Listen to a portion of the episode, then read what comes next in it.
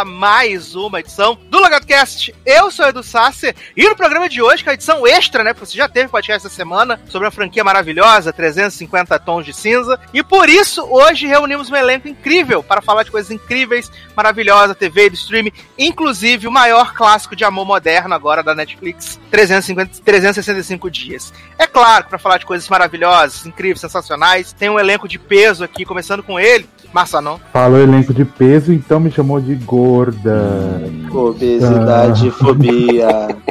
Jamais, né? Jamais. Você é perfeito como você é. E aí, vocês estão boa? Ah, tá bom, tá bom. Você, tá boa? Ah, linda como sempre, né? Amo, muito, muito masculina. Adoro. Ai, tem ele, Taylor Rocha. Aí, estamos de volta. Tô aqui pra dizer que eu sou DJ, sou branco, sou hétero, minha mãe faz comida pra mim, e esse é meu problema. Gente! eu amo, eu amo, eu amo um problema. Dá generoso!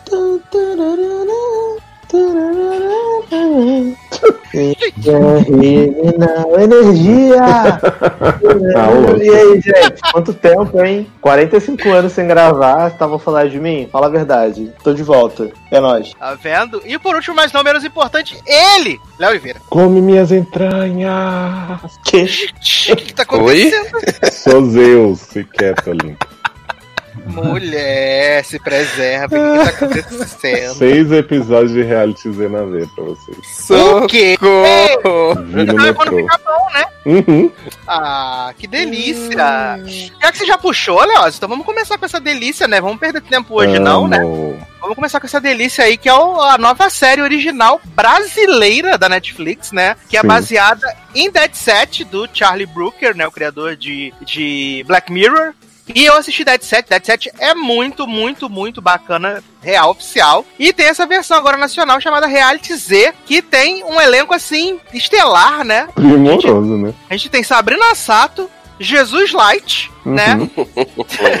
Temos aquele Guilherme alguma coisa, que é o diretor do Weber. programa. Isso, Guilherme Olha. Weber. Olha, só gente maravilhosa. Eu queria que Eu o acho Leócio um pouco você dizer que Sabrina e Jesus Luiz estão no elenco, assim. Não é, Ah, mas, menino? mas Sabrina foi o grande chamariz da fazer a série, né, Nen? Sim. Mas também ela teve a melhor cena das séries dos últimos 10 anos, né? Gente, Adoro! Mas, ô, Leózio, conta pra gente qual é o plot de Reality Z. ah, é um plot muito complexo, realmente, porque temos um reality, né, apresentado por Divina, Sabrina sabe, que é o Olimpo, né, deuses do, do amanhã, é, Raven, Mythic Quests, deuses do Olimpo. Uhum. Cara, Finalmente, né, e a aí fez o que eles queriam, né, o Percy Jackson, né, a série. Exato. Olha aí. E aí Sabrina apresenta esse programa, largou a novela da Globo pra fazer isso, não sei o que, tá puta. Temos esse produtor Manda Chuva Zeus, né, que é Guilherme Weber, e uma galera ali da produção que é Jesus Luz, fica fazendo homenagem com as mulherzinhas, tipo, ficam meia hora se beijando sem tirar a roupa, sem fazer nada. E tipo, Uhum. ai, já volto, vou pegar não sei o que, e aí continua a se beijar. E aí temos Nina, que é a grande mocinha dessa série, só que só até a metade. E essa galera começa a perceber que há algo errado na eliminação de Jéssica, né? Que é a participante do, do reality lá que foi pega transando com o PK, né? Na frente das câmeras, É. traindo seu noivo. E aí, quando Jéssica sai, Sabrina vai entrevistar ela, começa a entrar zumbi no estúdio, morder as pessoas no meio da festa, porque tá rolando uma party a louca, né? Lá na, na parte do. exato, que aparentemente é o, programa, é o programa mais popular do Brasil, né? Sim, o povo vai, faz caravana pra ir lá visitar o Olimpo. Sem as pessoas desesperadas, Mas fazendo o que você precisa falar, contagem. ô, ô, Léo, que na verdade os- o zumbi começa a invadir, que antes tem uma cena maravilhosa do motorista que para no meio da rua aleatoriamente, Sim. porque tem um carro parado, Uhum. e ele fala assim: preciso parar porque alguém pode estar ferido. e aí. e aí a pessoa fala assim: vambora, meu amigo, eu tô atrasado, tem que ir não sei o quê. Não, é muito perigoso, precisamos parar aqui agora para ver o que está acontecendo. E aí o homem para, sai do carro, olha, aí tem o zumbi comendo as tripa da outra pessoa. E aí o homem é mordido pelo zumbi, pela zumbi. E aí entra no carro. E aí fica a mulher na, atrás, né? E a outra dirigindo. Meu Deus, ele tá sangrando muito, socorro! Ela fala assim: calma, não, vai expressão, vai dar tudo certo. Meu Deus, ele tá morto, morreu, morreu, morreu, caralho, morreu, morreu, caralho. Não. Aí morreu o Morreu homem. todinho. Aí, aí, obviamente, quando chega na porta do estúdio, né? tan, o olho abre, porque até tá escrito no roteiro, e aí Uhum. abre o olho, aí o homem sai no meio lá da, da, da rave, lá do Alok, no- da saída da, da Jéssica, que foi eliminada, e começa a comer as pessoas tudo, aí as pessoas começam a se morder, e eu acho engraçado também o, como o tempo varia, né, pra você virar zumbi, dependendo Ah, da- do que tá no Ah, roteiro. sim. Com certeza. Porque esse homem demorou 45 minutos pra virar zumbi. E as pessoas Uhum. que ele morde vira assim, instantâneo. É. Não, isso porque o zumbi cai no meio da. Isso que o zumbi cai no meio das pessoas e não faz absolutamente nada, fica deitado lá fingindo que tá morto. Exato, exato. Sim. E É que ele quando tava bêbado da acho que não é, nem, não é nem ele que tá, que tá mordendo. Acho que já é a outra que ele mordeu que tá atacando. De tão ligeiro que foi. Adoro! Adoro que tá rápido, gente. Não aguento. Então, assim, são, são plots assim que fazem muito sentido, sabe? Acho que é uma série muito coerente em relação a essa mitologia da transformação do zumbi, e o que tá acontecendo.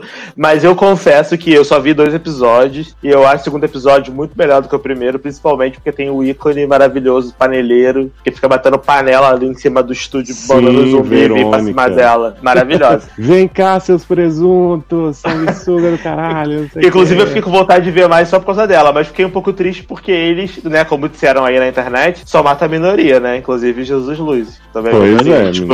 E Sabrina, né? E Sabrina, né? É, Não, asiático, eu né? fiquei K-pop. até o último minuto achando que Verônica podia sobreviver. Mas É, Verônica sim. decidiu morrer, né? Verônica Sim. decidiu morrer. Tem que Ah, morrer. adoro o livro do Paulo Coelho. Amo. Aham. Então, mas, assim. mas, mas, gente, diga. me explica um negócio. Vocês viram mais do que eu, só vi o piloto, né? Porque prioridades.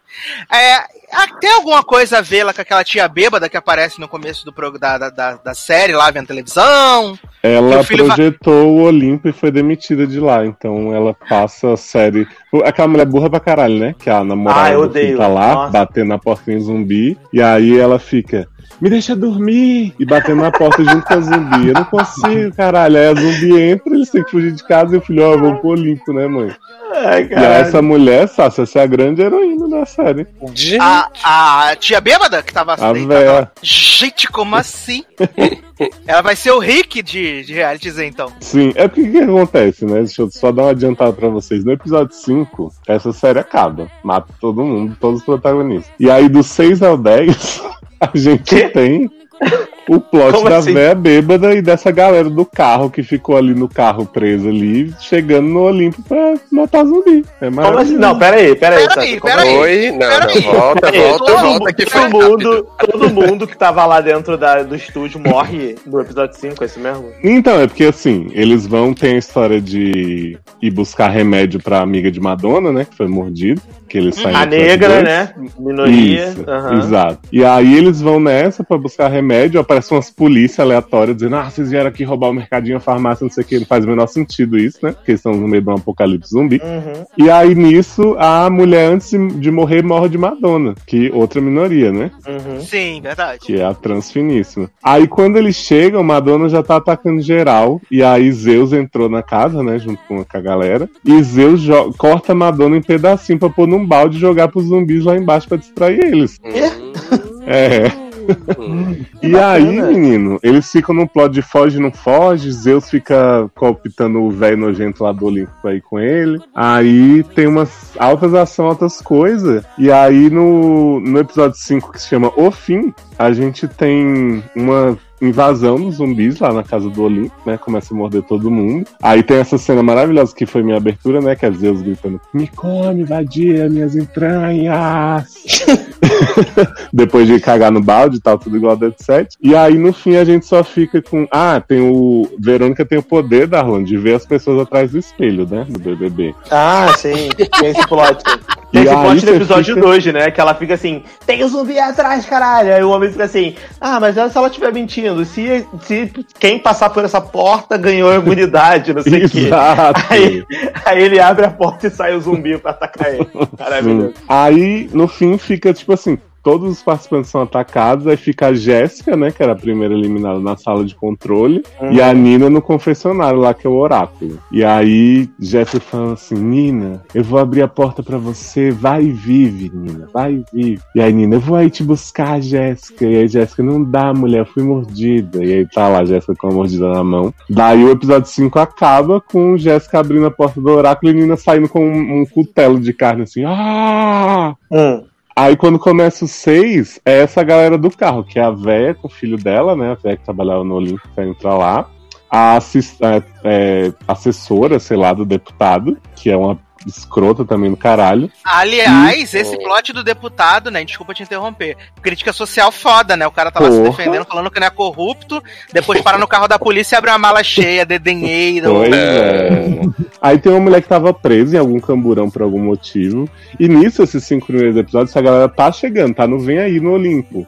E aí Uhum. tem um monte de zumbi atacando o carro deles. No fim, você vê, você vê que ficou uns zumbis encalhados assim na porta e eles sobreviveram. Hum, bacana. Daí a série, a partir daí, é deles entrando no Olimpo por um alçapão que só a Vé sabia que existia, ninguém mais, né? Nem quem trabalhava na Mas por que, produção. que eles querem ir pro Olimpo? Então, Não entendi. Porque ela fala que o Olimpo é um lugar sustentável que ela construiu com não sei o que, gerador próprio. Mas os zumbis aí- invadiram, caralho. não é. Então, só que aí eles acham que eles vão conseguir usar as comunicações lá do Olimpo pra mandar um sinal pro mundo. Ah, e todo mundo, o mundo pegando fogo, né? Explodindo o Exato. cabaré inteiro. Exato, inclusive a grande surpresa deles é que o mundo inteiro tá tomando pro zumbi. Ó, quem poderia prever. Não acredito. Eu não acredito. Você Viado, quer Quiet Place? Tem cenas maravilhosas dessa assessora filha da puta. Toda hora que a, a prisioneira vai salvar alguém, né? Ela pega granada, pega não sei o quê. A mulher fica falando, ah, dando arma na mão da favelada. Quando ela matar vocês, não sei o quê, tá? Vocês não sabem. Essa mulher insu o tempo inteiro. Daí eles conseguem entrar de volta no Olimpo. E a véia fala assim: agora eu vou recuperar o meu palácio. E começa a botar um monte de alarme pro zumbi sair correndo. Aí sai o povo atirando em zumbi loucamente e tal. E termina o episódio 6 com eles dormindo super bonitinho nas camas sujas, cheias de sangue do Olimpo, assim. Bacana, E aí eu não sei o que acontece partir daí, né? Porque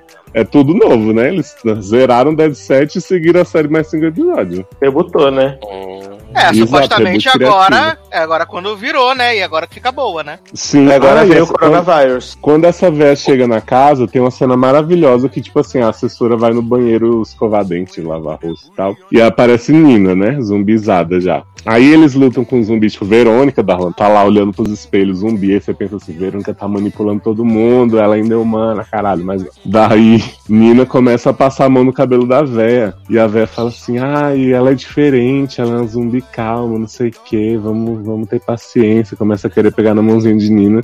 A Nina vai, morde a véia, a véia fala, ai, fui burra, gente, desculpa. Maravilhoso. Ai, eu amo. Fui burra. Fui otária. Fui otária, gente. Não era isso não. Era Brinks. Mas assim, eu não imagino um fim pra essa série do que todo mundo morto, igual a Dead Set mesmo, né? Porque afinal. Mas eles É, vão é- tentar, eles vão tentar provavelmente colocar um, um ganchinho, alguém sobreviver. Vai ser essa velha aí no carro com o filho, alguma coisa acontecendo nesse sentido. É, a gente só não pode dizer que ela vai ser renovada, né, Leoz? Porque como ela tem 10 episódios, então não foi aquela estrutura de montar pra duas temporadas de uma vez, né? Se fosse Não. 6 ou 8, a gente podia dizer que tava renovada já, né? Sim. Mas essa série aí deve ter custado muito barato de fazer. O dinheiro maior é a maquiagem do zumbi, que também é meio zoada, então. E Sabrina. E na Sabrina, Da né? É, Sabrina, né? Ah, por isso que ela morre com 20 minutos, 10 minutos, né? Então tá de Eu boa. acho que a gente tinha que enaltecer a cena de Sabrina que se inspirou em Marion Porque é muito incrível aquele momento. amo. Não, eu, Não, eu a acho morte dela é maravilhosa. a mulher- a- o zumbi, por acaso, dá uma mordidinha no pescoço dela, aí ela dá uma arrastada na parede assim, vira a cabeça e morre. Tipo, morri, morri. Tipo, geralmente os zumbis, eles, tipo, atacam, abre barriga, come, enfim. Uhum. O da Sabrina, não. Ele deu uma mordidinha no pescoço e foi embora. Só pra Essa ela é ter ali a cerinha dela morta ali, escorrendo na Bonita parede. ainda. Aham. E ela vira zumbi, ela parece zumbi, Leoz? Quem, Sabrina? É, Parece já no episódio 2. que é o mínimo que eu espero. É só que Ela- assim, eu desconfio que já usaram a dublê de Sabrina, porque assim, tá tão maquiada que não dá nem pra saber se é ela. Porque né? tava atuando bem. É, Aham. pode ser. Não, atuando bem nenhum zumbi atua nessa série, gente. Ai, mas Zumbi olha, é super essa- rápido, né? Uhum. eu acho que se essa série fosse focada só nesse rela- reality horrível, ia ser maravilhosa. Sim, o reality é Ah, incrível. Exato, um monte de gente, entendi. um monte de gente alto nível, né? Uhum. Ninguém escroto, né? Ia ser Pois maravilhoso. é, eu achei incrível o reality, eu achei os participantes legais. O problema pra mim é o pessoal da produção, assim, de fora, porque eu não consigo gostar do Zeus, acho ele chato pra Ah, mas não é caralho. pra gostar mesmo, precisa Tipo, achei ele. Mas assim, mas ele é escroto e nem me interessa ver a escrotidão dele. Sim. Porque ele só é imbecil mesmo. Eu não. Agora, e esse plot da mãe e do filho lá, a mulher batendo boca com o zumbi, ele deixa dormir, caralho, tô com sono, porra. Eu fiquei, o que que tá acontecendo, viado? A mulher não tá vendo que tem uma pessoa morta ali, a- a- empurrando a porta dela, sabe? E eles nenhum. tentam dar toda uma profundidade pra essa mulher, porque a, a prisioneira lá, né, começa a ficar amiguinha do filho da Vera. Aí ela diz assim: essa mãe é foda. Sendo que a mulher tá fazendo só besteira atrás de besteira, né? aí ele fala assim: ela era mesmo, mas aí ela foi demitida aqui do Olimpo, entrou numa depressão profunda e não sei o quê. Ela, ah, mas o Apocalipse tá fazendo muito bem pra ela, olha aí, que força, que guerreira. Gente, essa mulher é um saco. Olha. Já Eu é o acho, que herói, né? tinha- eu acho que Leoz tinha que ver os episódios finais pra poder contar pra gente. Já vi seis, não vou ver mais quatro. Amor! Conta tudo pra gente, por favor. Essa é a. Maratona Reality Z. Adoro! Eu virei ansioso para os próximos logados pra saber o que acontece. Eu tô animadíssimo pra saber. Querendo viu? saber se a véia guerreira triunfou, né, Darlan? Eu espero muito que essa, que essa batalhadora aí consiga chegar no final, né? Ganhe É pra essa merda que cancelaram The Way. Ah, meu Deus do céu. Eu amo. É, seguindo aqui no, no coisa de séries duvidosas, né?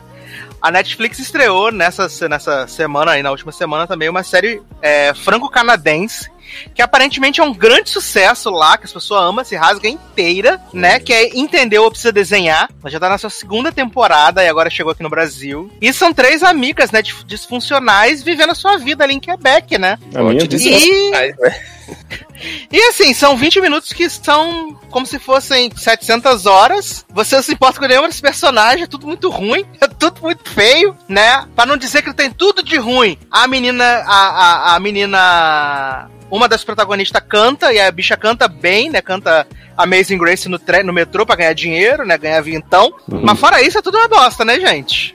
É bastante bosta, viu? É-. Olha, fa- fazia tempo que eu não via assim um negócio tão sem, sem pra quê na história, viu? Mas Porque- vocês entenderam? Sério, precisa desenhar. Acho que o problema é esse, acho que precisa desenhar, né? Na mesma Precisa. praça, no mesmo banco. Não, assim, o bom é que é, geralmente quando a gente tá definindo as pautas e tal, e a gente vai assistindo os episódios, vai tipo cada um dando um comentário. Ah, gostei mais, gostei menos, não sei o quê. Mas essa não, essa foi uma coisa de unanimidade, né? Que todo mundo achou que os 20 minutos levaram uma vida pra passar e todos acharam horrível. Essa foi uma série que, que foi unânime, né? Uma série que uniu o grupo. Eu acho que isso é muito Entendeu importante. o sucesso, né, dela. Menina, essa Exato! série, essa série não tem propósito nenhum.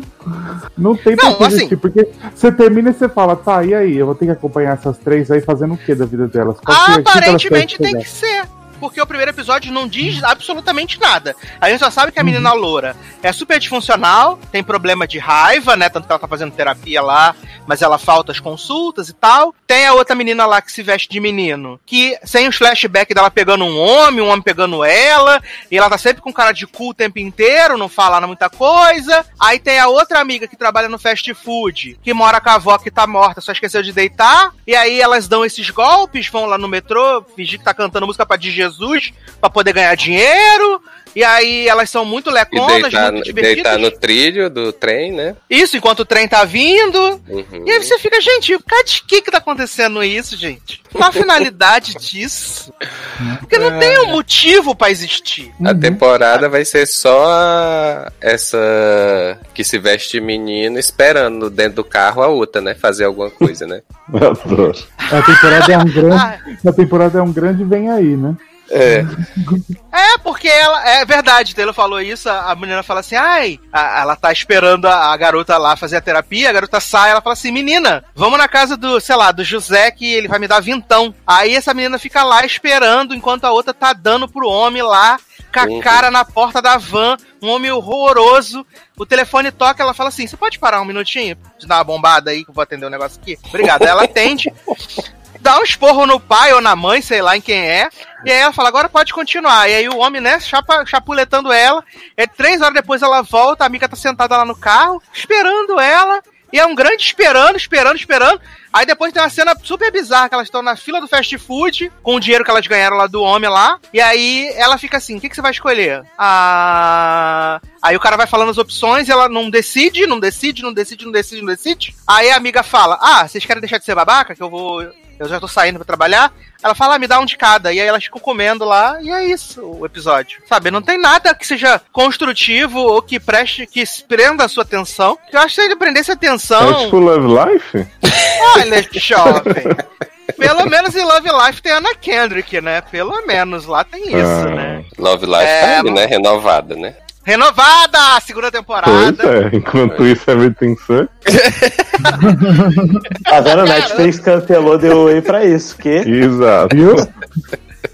Ai, eu amo Obrigado Love por Life. Nem, compartilharem a, minha, minha eu revolta. amo. Love Life nem é da Netflix, mas tudo bem, né, gente? E Love is Alive vai vir o terceiro álbum? Cancelado. Depois que Melé matou as crianças no berçário, né, gente? As Ai, gente, sério, não dá, tá vendo? Mataram o Ruby Rosa pra isso. Cansado. Ai, meu Deus do céu. Mas assim, gente, passem bem longe de entender o que precisa desenhar. E aí fica essa pergunta, né? Se você tá assistindo isso, você é uma pessoa superdotada. Por favor, conta pra gente. Quando essa série fica boa, se ela ficar boa no sexto episódio, né? Pra gente poder saber. É, pra gente encerrar esse primeiro bloco aqui, eu queria falar rapidamente, né? Não sei se os outros amigos assistiram, né? A nova aposta italiana da Netflix, né? A primeira série italiana fora daquele mesmo cenário de Summer Love e a outra série, né? Do, da praia que vai estrear também, que é Curon, né? Esse grande mistério italiano, aonde é, essa mãe que ela vê a mãe ser morta por uma cópia dela, o pai dela expulsa ela de casa e 17 anos ela volta pra essa cidade com os dois filhos gêmeos e aí ela desaparece, desaparece. Eita. porque supostamente essa É. cidade é muito sinistra, esquisita. Uhum. E assim, eu tenho que assumir que eu, eu só fui assistir Curon hoje, né? Antes da gente Eu gravar. também. Achei que você ia assumir que viu a temporada inteira. Menino, assisti quatro episódios. Olha aí. Assisti quatro episódios. Porque E aí, é diferente. Cara, assim, ela tá me prendendo, acho que pelo fato de que a gente tá no quarto episódio e eu ainda não sei o que tá acontecendo. Mas eu, sabia, eu não sabia disso no, pri- no piloto, porque eu não entendi nada, nem sobre o que, que era a série. Eu também, eu Sabe? terminei o, primeiro, terminei o primeiro episódio e falei, gente, eu não entendi nada, não absorvi, não, não lembro nem da cara das pessoas mais. Sim, porque eu, eu tava conversando com o Leandro, o Leandro tava falando assim, ah, me diz se é, se é série de espírito, porque na capa tem um demônio e tal, não sei o quê. E assim, é, só o que a gente sabe é que há coisas estranhas acontecem nessa cidade e que pessoas, quando ouvem lá o, o badalar dos sinos, morrem ou coisas ruins acontecem. Só que, tipo, na Torre do Sino não tem um sino. E a- no. Acho que no segundo episódio, um dos meninos lá da, dos avulsos lá, que é amiguinho da escola, ele começa a ouvir as badaladas do sino. E aí, tipo, quando ele olha no espelho, ele vê, tipo, como se tivesse uma outra pessoa igual a ele ali dentro daquele quarto. Aí você pensa que é uma coisa meio delusional e tal, tá enlouquecendo. Só que, tipo, no final do episódio, realmente aparece de férias com o ex, um saindo de dentro do lago, uma pessoa que é igual esse menino. E aí, esse menino, essa cópia, mata o menino de verdade e assume o lugar dele. Só que ele é, só que ele é tipo como se fosse é, tudo que você tem de ruim em você, essa cópia manifesta. E aí, pelo que eu entendi até agora, até onde vi, não tá, não tá, não foi explicado, é, mas dá a entender que a mãe também passou por isso porque na- no piloto aparece é, quando, a, quando a, mãe, a, mãe, a mãe dela leva o tiro e ela olha e, tipo, é ela mesma que assassinou a mãe, né? Sim. Então dá a entender que realmente tem isso. Quando você faz alguma coisa que é muito é, transgressora, assim, de certa forma, você meio que libera uma coisa ruim e a cidade te dá uma cópia com só aquilo de ruim que tem dentro de você. Então gera E aí a Raquel ela- da sua Ruth. Isso, e ela e essa essa essa cópia, ela tecnicamente não tem nenhum pudor e não tem nenhum senso assim da de, de, de ruindade. Então ela vai botar pra fora fora tudo que ela acha que, que deve ser feito, entendeu? Um coxo essa porra. Mas assim, é, eu acabei de ver o quarto episódio, agora só faltam três, eu vou assistir os outros três pra ver se se explica, né, alguma coisa. Mas é, eu tô realmente vendo pela, pela curiosidade, entendeu? É, mas assim, pelo primeiro, eu também vi o primeiro agora, pouco antes de gravar também. E assim, não achei de todo ruim, não. Realmente eu, eu fiquei curioso para saber exatamente o que, que era o plot da, da, da torre lá no meio do lago, né? E a relação disso com o que tinha acontecido lá com a mãe da, da menina lá, com a gêmea lá que ela via, que ela viu quando era mais nova e tal. É, deu, deu uma certa curiosidade. É, assim, ela é bem boa. A, a, a eu, eu acho o, a menina protagonista lá, a filha, a Daria, ela muito, muito carismática, né? Muito boa. O irmão é um pouco chato, os periféricos assim, são meio chatos, mas eu tô, tô preso. Adoro Tanto periférico. Tanto que eu fui assistindo um episódio após o outro, né? E aí tem esse plot que a mãe sumiu agora e tal. E aí no final do quarto episódio, alguém coloca fogo no hotel. E aí, conforme o, o hotel tá pegando fogo, a Tá gente vê. A gente vê a mãe ali como se ela tivesse colocado fogo no hotel. E tem essa coisa de que até que o último, o Reina, né, que é a família, né, a família Reina, morra, coisas ruins vão acontecer naquela cidade. Inclusive tem uma cerimônia aonde eles fazem todo ano pra tipo expulsar as coisas ruins, porque segundo eles, desde que a, a mãe da família tinha ido embora, nada de ruim tinha acontecido na cidade. E agora que ela voltou, 17 anos depois, começaram a acontecer coisas estranhas na cidade de novo, entendeu? A Então, maldição assim, da reina cantora. exato. Chorona, só que rei, né? Então, assim, eu tô curioso, de verdade. É, não, não é a melhor série que eu já vi na minha vida, mas também não é ruim. Então, assim, como só faltam três episódios, eu vou terminar de assistir. Com certeza, pra, pra ver o que, que eu achei. Assim, de. Se ela consegue, pelo menos nessa temporada, concluir esse arco e deixar um pouco mais claro se é uma maldição, né? Se é alguma coisa de pacto com o diabo, essas coisas sa- sus, assim, saudáveis, entendeu? E o que, que significa cuzão? Curon é a cidade. Ah, A cidadezinha no fim da. Eu achei que fosse Kuza, não. Kuro. É, Twitter, É o arroba dele, de 19, verdade. É, É, tá vendo? Kuza não. É, Kuza não. Segue É. lá, gente, a série que eu fiz. E, e é o nome da cidadezinha, lá no cu da Itália. E a- o O dobrado é justamente por causa dessa questão do, do- dos doppelgangers, né? Eles falam doppelgangers na série. Ó, dobrado é que são dois cuzão entrelaçados. Uhum. Ah, então é uma. É um cuzão infinito, né? Na verdade, é um shade com a Sasha, é. que não tem nenhum cu, nessa série tem dois. É uma série sobre Orphan Black do terror. Entendi Uhum. agora. Adoro! Mas aí são só dois clones só, né? Cada pessoa. É o Us, é o Us, é o Us italiano. Cada pessoa tem um clone? Dois clones? É, ca- tecnicamente cada pessoa vai ter um clone. Cada pessoa tem uma versão má, né? Uhum. Exato. É- É o Us que vai fazer a, a- a- o ponte das mãozinhas dadas. E se a Não. pessoa já for toda má, o clone fica bom? Deve ser. Olha aí. Twist do Bem. finale. Vem É. a Season 2, calma que vem esse plot. Provavelmente deve ser isso. Olha.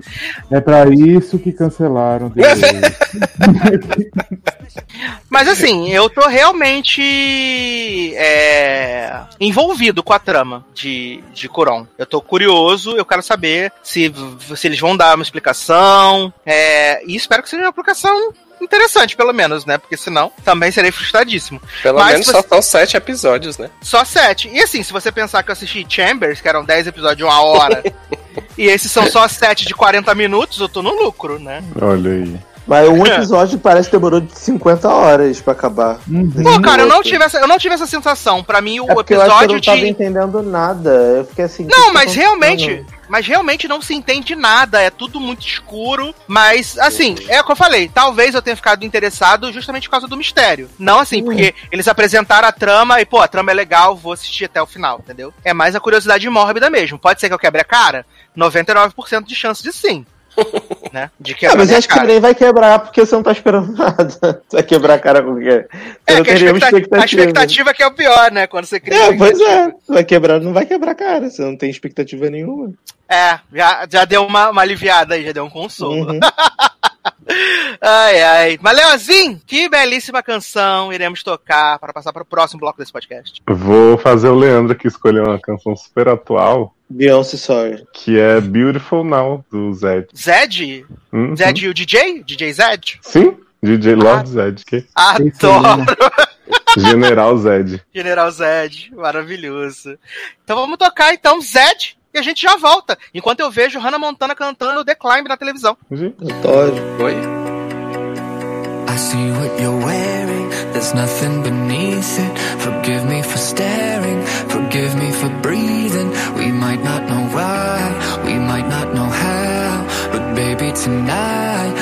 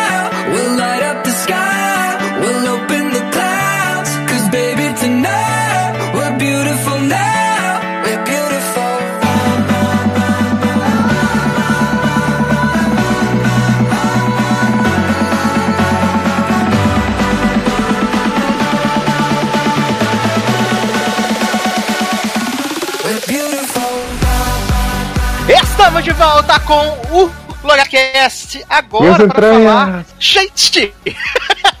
para falar de, de a nova temporada, né? de- do reality mais emizado na Netflix, né? Já ganhou 75 M's, que é Queer Eye, que voltou aí para sua quinta temporada, que na verdade é a sexta, né? Porque já teve a temporada lá na- no Japão, né? Todo mundo esquece essa temporada que foi chata bagarai. Esconde... Todo mundo escondeu na fanbase. Ah, melhor que essa aí, porque essa de agora foi. Tá. E aí a gente. É, foi boa, foi em comparação, porque são 10 e o Japão são só 4, né? Então, por isso. Não sei, não via do Japão. Porque o herói voltou aí pra quinta temporada, né? E é, é importante a gente dizer que essa é a quinta temporada num espaço de dois anos e meio, né? Se a Você quer levar- The Voice? Se a gente levar aí a temporada Japão, são seis temporadas em dois anos e meio, né? A série estreou em 2018 e já tá na sexta temporada aí, já com a, com a, com a próxima temporada já garantida também, né? A gente entende, é um fenômeno e tal, é...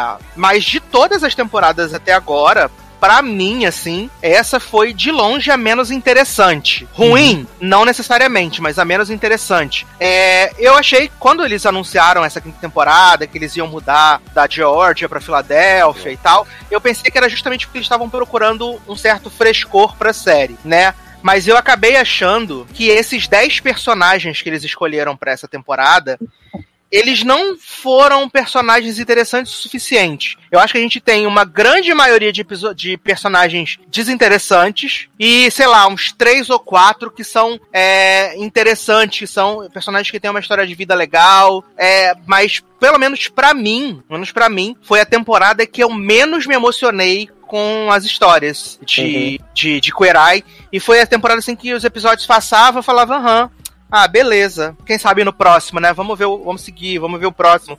Mas, tipo, sem. Sem muita é, expectativa, sabe? É, eu fiquei um Uhum. pouco. Eu não vou. Acho que decepcionado é uma palavra muito forte, mas eu fiquei um pouco. ah, não que eu tenha. Eu não cansei do formato, eu ainda gosto de ver, mas eu acho que eles precisam. Para as próximas temporadas, tentar trazer alguma coisa que seja realmente nova para dentro dessa dinâmica, sabe? Alguma coisa que faça diferença. Porque até os próprios é, os próprios apresentadores, né, o Fab Five, é, eles vão meio que se desgastando porque eles também ficam muito dentro daquela mesma coisinha sempre. Sim. Então, é, é, é estranho, sabe? A gente já achava o caramba um pouco chato, só que ele vai ficando mais chato. O Anthony, tipo, eu falei com, com o Taylor e com o Zanon, que eles conseguiram me convencer de que o, o Anthony é um bosta, né?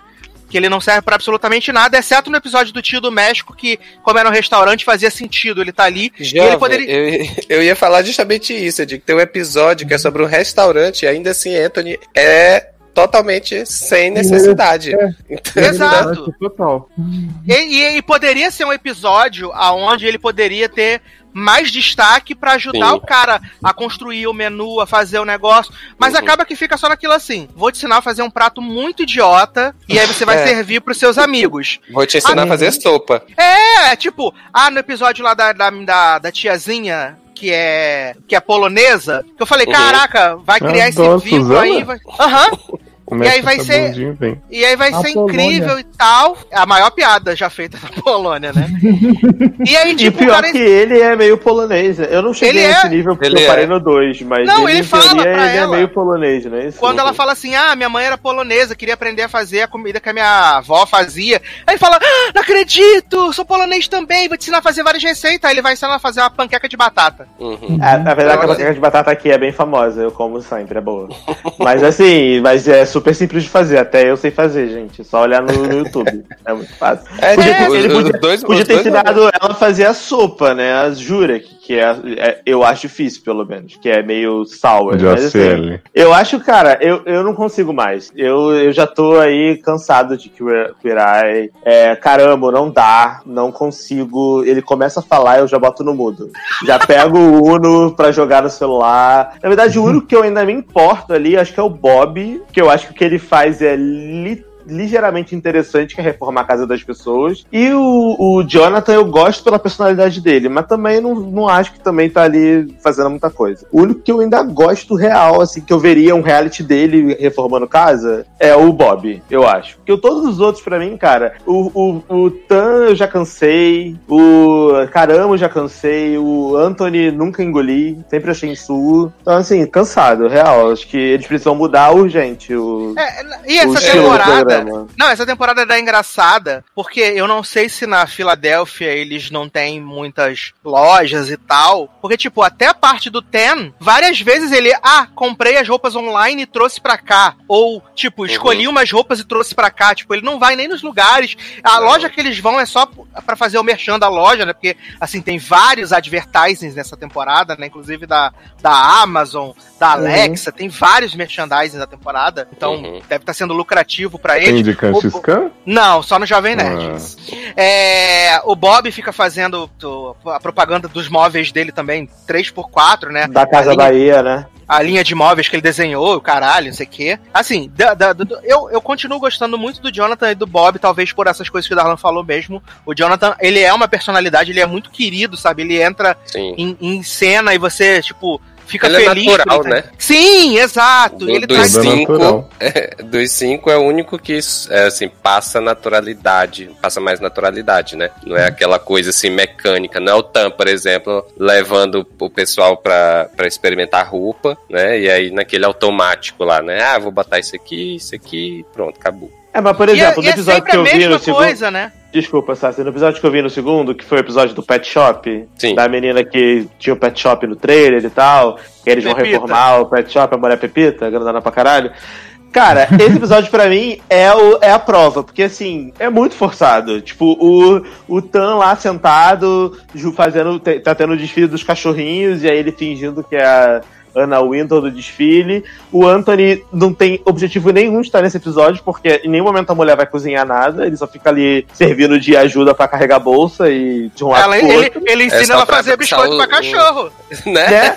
Ah, mas porra, não, uau, nossa, né? Um biscoito pra cachorro. E pra, E o- e pra elogiar os cordes, né? Os cachorros cordes lá. É, que... e- então assim, os únicos que ainda, na minha opinião, pelo menos, servem pra alguma coisa é o Jonathan, porque ele coloca a autoestima da mulher pra cima, porque ela tem a, a barra de ser grandona pra caralho e tal, não sei o quê. E o Bob que reforma a- o lugar onde ela mora e o trailer. Então, assim, não dá mais. Eu acho que eles precisam pegar casos melhores, alguns casos mais surpreendentes, enfim. revoluciona alguma coisa, gente. Porque se for pra fazer é, uma temporada de 10 episódios, 12 episódios por ano, pra ficar repetindo a mesma coisa, vai virar, sei lá, irmãos à obra. E fica É, chato. e, e muda, Você e mu- eu, eu acho que, assim, ó, o Sassi falou da questão da dinâmica, né? Eu acho que, na verdade, a dinâmica em si tem que mudar, né? Porque como o Sassi falou, né? São seis temporadas, se a gente contar Japão aí, são seis temporadas em três anos, né? Então, assim, querendo ou não, você vai abusar da, da- do formato muito rápido, né? Então, assim, tem que ter uma mudança e, e é como a gente tá falando, tem umas coisas que não encaixam. A- a- acho que muito da gente gostar do, do Bob é, e tal é porque a, a questão de você reformar uma casa, até falei isso lá no grupo quando a gente tava conversando, é que, tipo assim, você reformar uma casa, né, é, acaba, como é, é sua moradia, o local onde você vai passar boa parte do seu tempo, né, você vê um- um- uma utilidade naquilo, né? Agora sim, a questão de você é, se vestir melhor, de você fazer uma comida, tem, tem episódios que isso encaixa, mas tem episódios que isso não faz o menor sentido, assim, com o contexto do, do personagem, do que ele tá passando, né? Tipo, teve aquele cara que, que vivia nas ruas e tal, e aí tava começando a juntar dinheiro agora, né, para poder começar a ter a vida dele. E aí, assim, é, vem o, Tem com a questão de, ah, que agora que você não mora mais na rua e tal, não sei o que, você vai se vestir melhor. Porque eu não sei, pra mim fica muito deslocado do contexto de tudo que tá sendo mostrado, eu ir lá e, e ensinar a pessoa a se vestir melhor, né? Ainda mais do, pro, pro tipo de atividade que ele tava fazendo, acho que não era, assim, super É. necessário. Então, assim, vai, vai desgastando essas coisas. O Anthony, como a gente tá falando, né? Ele em si mesmo, já a gente já não tá muito aí. E aí, essa questão da comida, que nos episódios que tem comida, ele não se destaca, que dirá nos outros, como esse da Pet Shop, por exemplo, que não fazia sentido nenhum ele cozinhar alguma coisa, né? Eu tenho muita não. impressão de quando, quando vocês falam dessa versão e do que eu vi, assim, que, tipo, como o primeiro Eye era muito. Vamos pegar uns caras galhofadão, assim, heterotop total e, e mudar essas coisas. E esse é muito sobre as histórias de vida das pessoas, tanto, né, que tem com mulheres, tem histórias muito diferentes. É, acaba sendo isso mesmo, tipo, muita, muitos dos Eye não tem função de ficar ensinando essas coisas, porque às vezes não é o problema da pessoa, né? Tipo, Nesse caso aí que o Taylor falou, pelo que me parece, o jeito que ele se veste não tem nada a ver com como ele tá se sentindo agora. Nada vai mudar. Exato, é bem isso mesmo. E tem, tipo, um episódio nessa temporada que é o da ativista, da ativista social, que Uhum. aliás é o, é o que tem a pior nota da série, né? O episódio da ativista. Porque, tipo, é um white people problems total, que é assim, ah, eu sou ativista, não depilo sovaco, e o meu problema é que eu, eu moro onde eu trabalho, então eu não descanso. Caralho, foda-se, sabe? Então, Fica com Deus, viu? O problema maior dessa temporada é que as histórias das pessoas, nenhuma você, tipo, nenhuma assim. Tem duas histórias da menina coreana que é médica e a do mexicano que eu gostei. Que foi a que mais gostei da temporada. As histórias deles não, tipo, não tem igual. é, você voltar de torcer pessoa, igual do DJ, que o problema dele é porque ele queria Nossa, aí foi de, o auge. de ter dinheiro pra ser DJ. Eu falei, ai meu Deus, pelo amor de É. Deus. É, não, o grande problema é que ele tem 37 anos e ele não casou até hoje. Cara, foda-se. Uhum. é Ele escolheu. é, é, na verdade, ele deve ser gay, porque ele diz que a cachorrinha é a filha dele e tal, fica beijando na boca da cachorra.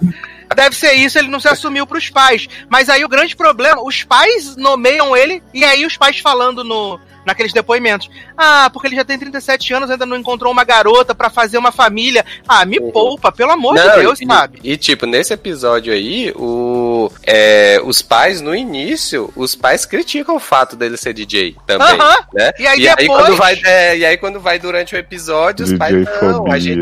A gente Mas é só uma quer barra, que gente. você... Como assim você criar um filho pro filho ser DJ? Eu também ficaria Né? É, Não, e o pior, o ca- pior não, é que obrigado. na metade, do- Darlan. na metade pro final, é que, tipo, os pais vão dizendo que eles não têm problema com o fato dele ser DJ. A questão só quer que Exato. ele, que só- ele só encontre alguém. E, e e sabe, qual é, o- sabe qual é o problema, Darlan? Ele não é nem tipo DJ, tipo Alok, que é full time. Ele trabalha na empresa DJ dos pais Laurinha durante, Lero.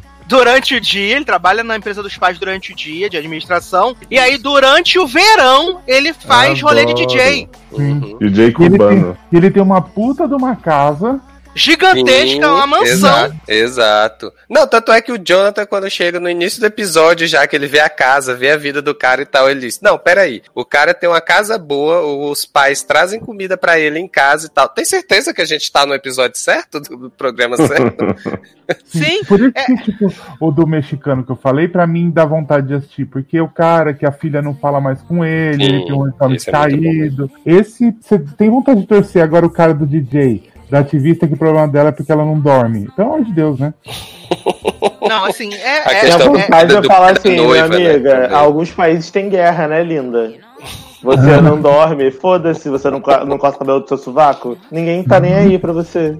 Assim, Ai, a- O que A você sorte- falou do pai da noiva também é outro, né? Nossa, o do pai da Porra, noiva, gente, é muito.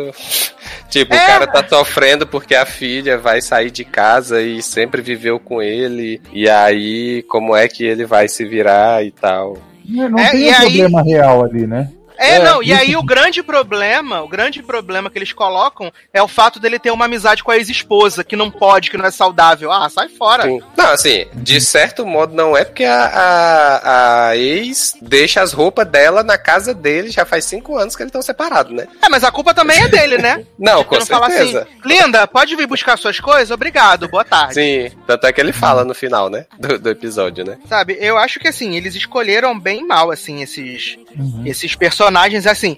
Eu acho que pelo menos de carisma de personagem, assim, apesar das histórias não serem tão incríveis, a, a Dr. E, né, do penúltimo episódio, Uhum. ela é bem carismática. A, a tiazinha que tem o marido com LA, ela é, ela é Ah, sim, muito esse também. carismática. Esse é ela é, bom muito. Ah, carismática. não a história muito, não. a história. ah, Não, eu acho que ela é muito carismática, que ela tenta se manter positiva, apesar da doença lá do cara que parece ser bem barra pesada, né? Parece ser Sim, sim. Tensa. É, o do cara mexicano eu gostei bastante é da, bom. da, da história. A história é muito boa. E assim, num grau menor, eu acho que a, a história do, do tiozinho da academia também é legalzinha. Não é Nossa, assim, meu Deus, que incrível. esse, esse da academia, tu falou da, de personagens pra gente sentir empatia, gente. Esse não conseguiu me passar nem um pouco, assim. Eu sei que a e o história. caramba botando os pesos pra ele carregar, pra ele se livrar dos. O caramba não derrubou tijolo dessa vez, não. Que teve Menino, população temporada passada, que ele derrubou a casa. fazia, o- ele fazia o cara andar e falar assim: agora você vai andar com esse peso, agora esse é o seu problema. Ah, tá É. e você vai andar com mais. Aí o cara não Exatamente. conseguia aguentar, tava assim, cagando em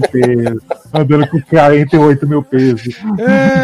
Eu gostei também do, do Pastor, o primeiro episódio do Pastor, eu gostei. também. Exato, é o que eu falei com, com o Zanon, quando a gente assistiu o primeiro episódio basicamente no mesmo tempo. Eu falei que, tipo, pra mim o episódio do Pastor fez muito sentido, assim, porque, tipo, eu conheço muitas histórias assim, sabe, de como Uhum. a religião afasta as pessoas que são gays do espaços, dos espaços de convivência. Como Uhum. aquele é pra ser um espaço de suporte, de amor, de amizade, e aquilo se torna, tipo, muito brutal pra elas. Elas são julgadas o tempo inteiro. Então, tipo, pra mim foi fácil me relacionar. Mas eu acho que até a forma com que eles fazem isso acaba sendo meio superficial, sabe? Como eles, o caramba traz aqueles outros pastores lá da mesma cidade. Porque assim, vamos combinar, os dois pastores que estavam lá, tanto a pastora, o pastor trans, quanto o, o outro pastor gay, eles são da mesma cidade que o tiozinho tá lá e eles são da mesma denominação. Viado, como é que eles não se conheciam? Como é que eles nunca ouviram falar um do outro? Mas eu acho, mas eu acho que eles conheciam, não. Um deles, pelo menos, fala que já conhecia o outro do Instagram. Eu acho que o coisa velho, o velho É, disse né? que via. Não, não, É. a-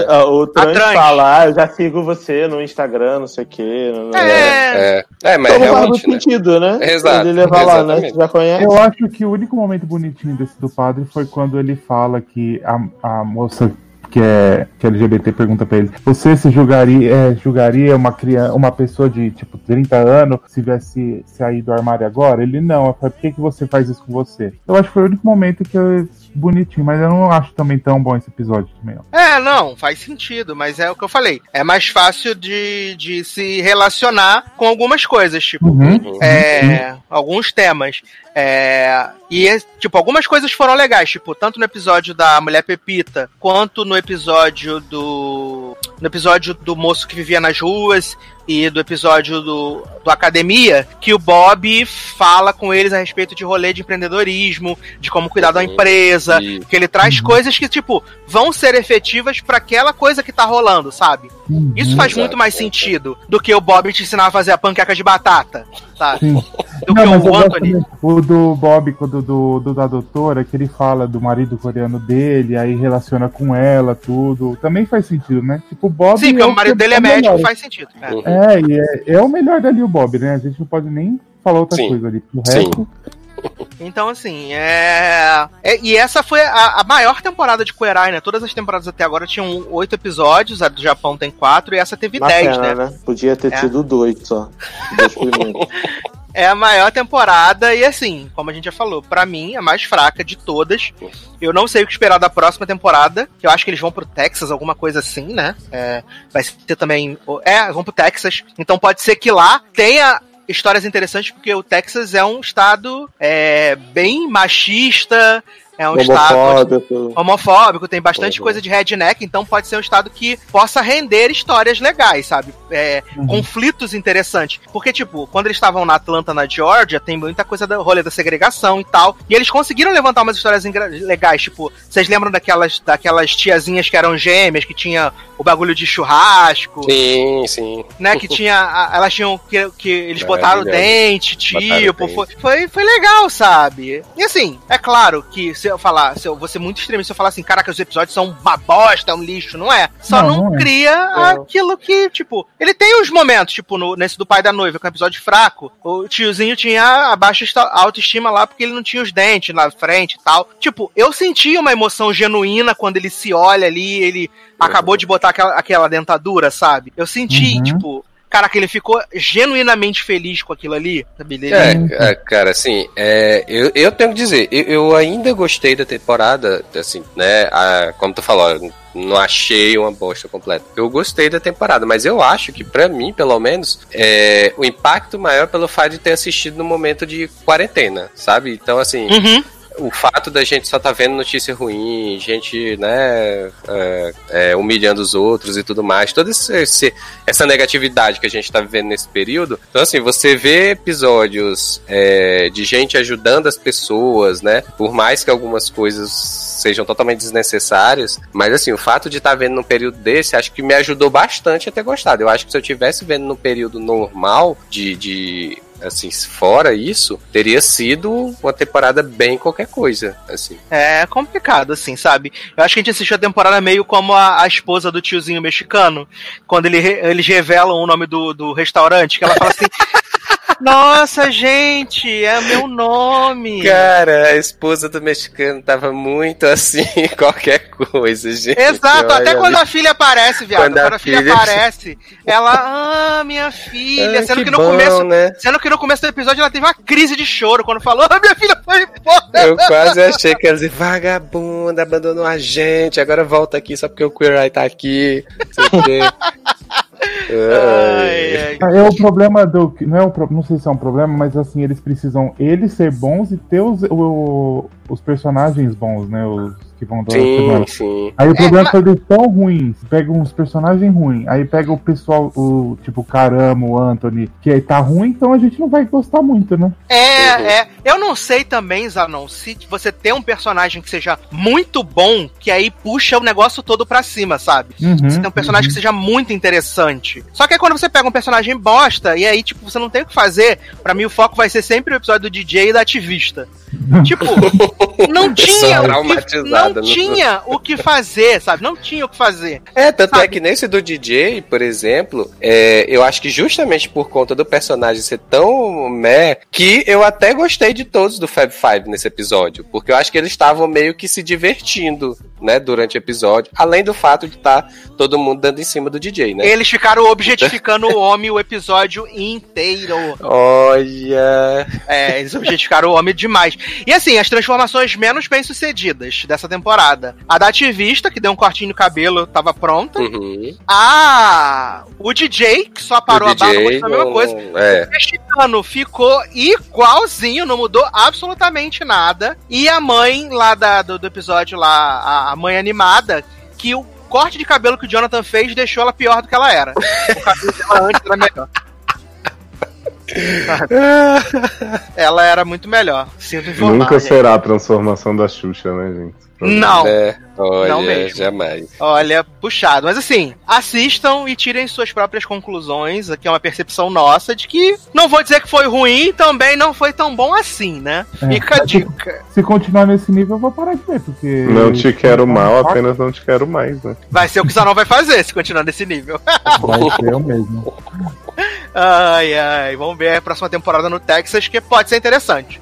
Pode, pode ser. É, vamos falar então agora de uma nova série que hoje eu tava conversando com o Leózio e conversei com o Leandro também, que não tá aqui na gravação, que ela ficou um pouco confusa, né? Porque ela, ela se você olhar nos, nos media trackers, ela parece como uma série da Amazon, mas na verdade ela não é, né? Que a Alex Rider. Ela é uma série produzida totalmente pelo, pelo estúdio Sony, né? Pelo Sony, pela Sony. E a série tava pronta e aí eles foram vender. E aí no Reino Unido eles venderam pra, pra Amazon, na, no Japão é, e na Ásia é um outro serviço, Portugal, na Polônia, na AXN, em outro No país Brasil é não sei diabo aonde. No Brasil, na na América Latina em todo e nos Estados Unidos ainda não tem quem distribua a série, então ela tá meio que assim perdida. Mas assim, é, você já deve passar assim, Alex Rider, já sei disso, né? Uma coisa assim. Porque na Amazon Prime Né. tem o filme maravilhoso de 2006, Stormbreaker. né? Que é com o Ian McGregor, né? O Ian McGregor é o tio do Alex Rider. Oh, pensei E- que ele era o Alex Rider. Não, Alex Não. Rider é o Pet Fé. Ah, é, Ah, Alex Pettifer, exatamente. Aliás, Sassi, quando você mandou essa, essa série que eu vi a foto do menino que faz o Alex Rider, eu pensei, gente, esse menino é a cara do Alex Pettifer. E era. o, o, o Leandro me falou que o, o Alex Rider da nova geração é a cara do Max Fercondini. Oh, Eu falei, meu! Deus do céu. Eita. É bom que Leandro Ah. entrega a idade, né? Pois é. Max- Depois Mas de o cenas pior é que- calientes. Mas o pior é que depois que ele falou, eu falei, pô, parece mesmo. Olhando Mas parece assim. mesmo. É, cara Parece de que o Max criança, né? Fercondini. Uhum. É, a temática é muito simples, né? Ela é baseada numa série de livros muito conhecida do Alex Rider, que é um mini espião, que ele se torna espião depois que o Muito tio. conhecido. É, bondade sua, né? Não digo no, não digo no, Bra... não digo no Brasil, Muito né, né? conhecida por quem conhece. Só se fala em outra coisa. Pra Quem conhece, gosta. super conhece, né? E que ele, ele, após o assassinato do tio dele em uma missão, ele acaba se tornando um espião. E a Uhum. temática dessa temporada é basicamente esse, esse beginning aí dele, né? Uhum. o tio dele, o Ian, tá investigando é, uns assassinatos que estão ocorrendo depois que alguns jovens voltaram de uma escola chamada Point Blank, né? E esses jovens que eram, tipo, jovens arruaceiros, problemáticos, eles voltam, tipo, super centrados e diferentes, muito diferentes. E os pais desses jovens começam a morrer. E aí o Ian tá investigando isso e ele é assassinado no serviço. E o Alex começa a, tipo, futucar isso. E aí ele acaba descobrindo que o Alex, o, o Ian, era um espião. E essa agência meio que recruta o Alex, né? Pra ele poder se infiltrar em Point Blank, que é uma escola Super que só na aceita paz, né? Nem obrigam ele. que só aceita Super de a- só aceita jovens Brancos. problemáticos. Ele, ace- ele aceita participar disso, né? E ele vai aí cumprir essa missão e tentar descobrir o que tá acontecendo. Eu já terminei a temporada, né? São oito episódios. Garoto. É, eu vi em três dias, assim, que eu achei Alguém bem boa gostou mesmo. de Max Fercondini, hein? Eu gostei da série, cara. É, eu tava falando com o Leózio mais cedo, que o primeiro episódio eu achei ele um pouco arrastado, as coisas demoram um pouco a acontecer, mas é, É, o piloto tem 45 minutos, começa a acontecer aos 42, alguma coisa. tá construindo o background do personagem, né? Sim. Mas, ó, é, Man, deixa eu te dar uma informação, não sei se você sabe, que o filme Stormbreaker, né, de Alex Petitfer, fez tanto sucesso que essa série já começa a partir do segundo livro, que é esse Point Blank, assim, porque Sim. eles ignoraram o backstory inteiro do, do resto. É que deve ser igual a franquia do, do Robert Langdon pro cinema. Que fizeram Ah, primeiro sim. Código da Vinci e depois Anjos e Demônios, entendeu? Uhum. Né? Pra estabelecer- Não, mas é, mas é Se que no mesmo nível, então. Eles, tipo, ignoraram a história do primeiro livro e falaram assim, vamos seguir aqui e tá boa. É que deve ser fraquinha, assim. Pra história que eles quiseram contar dentro desses oito episódios, acho que foi a história ideal, sabe? Porque eles conseguem apresentar esse universo do, do Alex Rider, os personagens que estão ali junto com ele, um pouco do background do Ian, e a história em si é interessante. É. O amigo dele que é vomitado nas festas, tudo. O Dustin, né? O Dustin genérico, tadinho, Tom. Muito fofo, Tom também. E assim, é... não sei se eu posso dar spoilers, né? Leandro não tá aqui, ele já viu também, mas vou dar spoiler que vocês não vão ver mesmo. Ninguém Não, vai eu, vou, eu vou ver, mas pode falar, filho. Ah, é? Pode. Não, eu vou ver. É porque assim, quando eu fui baixar o episódio, só dava pra baixar a temporada completa, né? Foi a mesma Ah, coisa que aconteceu. Eu a mesma coisa que também aconteceu só o primeiro no Torrent. Ah, não, pois é. Aí eu baixei tudo logo. Aí Sassi falou: Ah, achei que achei bacana a temporada, foi, foi de boa e tal. Eu digo, ah, então já tá baixado, vou assistir. Leandro também gostou, também falou que gostou. É, exato. É, não, eu, eu baixei a temporada toda também, que eu fui baixar o primeiro, só tinha todos, eu falei, ah, vou baixar todos. Se for bom, assisto, não for, eu apago, né? Uhum. Igual eu fiz com, com Trying.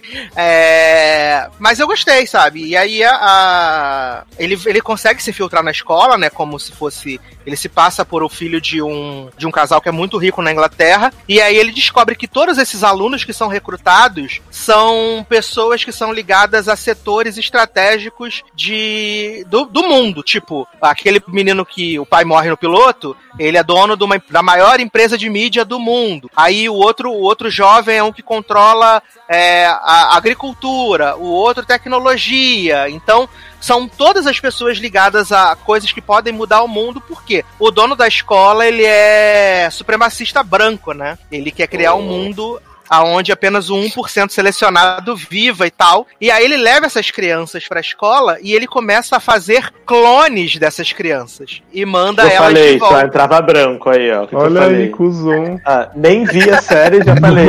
A escola só tem branco aí, ó. Tá vendo? Nem é, nem. Uma, uma, da- da- uma das estudantes é asiática. É Ah, uma- uma. Entendi. Não, É asiática. só Não, tem, tem, tem dois negros também, tem dois negros também, né? E aí, é, ele começa a criar clones, tanto que aquele menino que tá no primeiro episódio lá, que o, que o pai acha que ele tá estranho, entra no elevador e morre, ele já é um clone, porque ele já foi substituído. Então Ah, o Alex tá. vai... O Alex vai descobrindo essas coisas ao longo da, da temporada, né? E ele fica sem comunicação na escola, porque tem bloqueio. Então, até o- a forma de comunicar que a agência dá pra ele não funciona. Então ele vai tendo que resolver uh, o quebra-cabeça sozinho. E assim, no final da história, a história se fecha, né, dentro daquela que ela, que ela quer propor, mas ela deixa ali um gancho pra se por acaso for continuar, sabe? Dentro da. e a da- da governanta mitologia. dele fica bem, nem? Que ficaram ameaçando essa mulher de deportação no piloto, fiquei muito nervoso. Fica, fica bem. É, O final da temporada é eles indo felizes irem comer pizza. Ah, Menino, na Veridiana. Fiquei incomodado com essa, com essa governanta, porque eu achei uma hora que ela queria pegar o tio e depois queria pegar o menino. Fiquei, hum, Jovem, que isso? Se você estava procurando plot onde não existia, assim. Garoto, que que é isso? a vida do shipper não é fácil. Ai, ai. Assim, essa série é legal, né? Ela tem a, a Gillian Anderson genérica, né? A, a moça lá da empresa de espionagem, né? Ela é, é- é assim, eu gostei, de verdade. A partir do quarto episódio, então, os episódios voam, passa muito rápido. Quando tu olha assim e fala, cara, já acabou? E aí, Morre tipo, é todo um- mundo, né? E vem só adjuvante. Uhum. E é a um atrás do, carro. outro. É um atrás do outro, assim. O, o 4, 5, 6, 7, 8 eu assisti na sequência, porque eu tava muito envolvido nas coisas que estavam acontecendo, sabe? Tava bem animado. Vocês estão aí de deboche com a minha cara, mas é uma série, é uma série honesta. É uma série Ah, é. dentro do que ela se propõe. Eu acho que ela aí- poderia passar na Nickelodeon. Exatamente. Ela poderia passar no Nickelodeon. Teve até um menino que perguntou: Ah, é uma série. É muito juvenil? Talvez. Talvez seja uma série muito juvenil. É Parece tipo um Artemis Fool, só que sem a magia. Olha aí. Eita. É, eu acho É que isso, seria. né? Eu acho Porque que seria o assim. Artemis Fool também é um agente, espião, só que tem a magia. É, assim, não, dentro de, de- de universos literários, assim, eu acho que a gente pode associar o tom, o tom do Alex Rider, como se fosse é, os dois primeiros livros de Harry Potter, aquele tom mais. que tem a aventura, mas não é nada pesado. Que a- começa a transição ali a partir do Prisioneiro de Azkaban, né? Uhum. Eu acho que ele, é- ele, é- ele tá meio nesse, nesse termo assim. Ele não é uma série Entendi. adultona, mas ele também não é uma série tipo kid, mas é uma série Uhum. Mediana ali. É, mas falar que Câmara Secreta também tem um esporte meio pesado, né? Tem sangue na parede, gente morta no, na tumba, uns troços- uns troços bem pesados. Mas eu entendi o que você quis falar. Mas o tom da série ou o tom do livro? O tom da série, no caso. Tom da série, É meio, é meio eu- nunca li, é. Entendi, entendi. Mas beleza. você não leu, Não, não, não. esses livros conhecidíssimos? Do que? Do Alex Rider? É. Não, não, nunca li. Uma série Não tão proeminente. Nossa, lá todo mundo só falando, né? Vão adaptar o livro de Alex Rider. Mas, jovem, não tem, não tem notícia sobre essa série. Não E tem. qual é o canal dessa série? Netflix? Ela mesmo? não, ela não tem um canal, entendeu? Ela é uma. Ela, ela, ela é. Não, Ela eu surgiu. expliquei- Eu expliquei, Brotou. eu Ela é, um- é uma, é uma série empoderada que não precisa de canal. eu expliquei no começo. Ela, ela, ela é um produto que a Sony fez pra vender ou pra canais ou pra. Ah, ser- entendi. Ela não é, tipo, não é feita pela. Entendeu? Ela foi feita ali e quem quiser comprar, compra. Tanto que num lugar é um lugar, uma- um lugar que distribui, o outro é outro que exibe. Já tem alguns lugares que estão passando na TV aberta, então Uhum. é diferente, entendeu? É só o Ah, legal. Ah, uma ideia boa se você parar pra pensar, né? Você produz um conteúdo e fala assim, quem, quem der mais, bota aí no seu canal. Faz sentido. Entendeu? Eu acredito que aqui no Brasil deve chegar pela Amazon Prime também, eu acho. É, o Amazon Prime tá chegando com tudo, né, agora. Ah, é, vai ter até a produto da HBO agora, né? Uhum. Olha, vem E eu tenho certeza que quando chegar vai surgir um monte de gente dizendo que lia Alex Rider desde pequeno. Meu Uhum. Deus. Sim. Sou o maior fã desde criança, tenho tatuagem do Alex? Rider, come meu bunda. Come meu Olha. bunda, eu amo. Os, os Riders, né? Sim. Maravilha. Família Rider. Inclusive, se você é um Rider, comenta aqui nesse podcast, que eu tô curioso pra saber. Sim. É, Márcio Zanon, que belíssima Hum. canção. Vamos tocar para passar para o próximo bloco desse podcast. Então, menino, eu vou falar aqui numa música do menino Kina Lons Day, que lançou um álbum, né, essa semana. Quem não sabe quem é Kina, né, é o Kid Flash de The Flash ou o boyzinho do Simon, de Love Viado, achei, achei o CD bem ruim. Eu vi que você amou. Eu vi que você Que amou, bom. mas achei, achei tudo. Achei as músicas Homofóbico. Eu acho, eu acho, eu acho que Darlan vai gostar. Mas eu tenho que dizer em minha defesa que não é meu estilo de música. Então, pra mim, por isso que eu não gostei. Hum. Olha, também não é o meu, mas eu tô enaltecendo pela Tá Fliceta aflicetando, né, mesmo, né? Eu acho que Darlan vai gostar do álbum por causa do, do, do- da sonoridade. Eu acho, de verdade. Então, aí a música que eu quero é Gay Street Fighter, que ele chama Amo. todo mundo de viado na música. Socorro! Ele chama a mãe das pessoas, o irmão. Chama o Ryu, Ken, a Chun-Li. Né? Todo mundo. Chun-Li não pode, Leózio. Chun-Li tá vetada. Chun-Li, Nicki Minaj Chun-Li, muito bom. Chun-Li não pode. Kingão, esse é Kingão. Chun-Li joga o programa pra baixo. E vem aí, próxima edição, a série da geração Love Victor, né? Achei que fosse Love is Alive, que, Love traz, né? Maravilhosa, perfeita. Cristal. já. Menino, foi antecipado mais um dia, você viu? Vai, vai Gente. aparecer dia 16. dia- É hoje, inclusive, tá estreando Amanhã, momento. quando a gente acordar, já passou, né? Não, dia 16 vai ser exibida pelo Twitter. Ah, então, Olha. olha aí, né? Já vamos assistir no Twitter então, dia Ah, 16. ela Série do canal Twitter aí, viu? No Ai, ai. Então, E ele vai aparecer na série, né? Também tem isso. Ah, verdade, porque não aparece no Verdade. promo. Ele aparece no promo e o Simon que narra a história, né? Maravilhoso. Aliás, o Simon é produtor executivo, né? O... Esqueci o nome do menino, gosto muito dele. Vamos Simon. tocar então Kid Flash e a gente volta. Ooh, I feel it now. For anyone who thought they couldn't be themselves and be the hero too, your time is now. Yes! And it's not gonna be easy. Sometimes we might feel lost on the way. But if we persevere, Oh, this life sure will be beautiful. so will you stand with me? Cause honey, I'ma need all the help I can get. You see, I looked up into the stars and they told me it's about time we change the world. Now I'ma get a little nasty, get a little sassy, teaching niggas why it's pretty boys rule. And they be bitching about the homos cause they got the FOMO, but they wanna taste the pussy so good. So we can hit it from the front, we can get it from the back. Probably suck up on my dick good, better than they chick do. Making all the straight boys. I know I'm making it hard for you. And we never tried to hurt no one, we just love. That ain't wrong, baby. But you know now our blood's been spilled by your hands, and I've had enough. Uh, y'all motherfuckers turning me into the gay street fighter. I'm trying to love you, but you're making this shit so hard.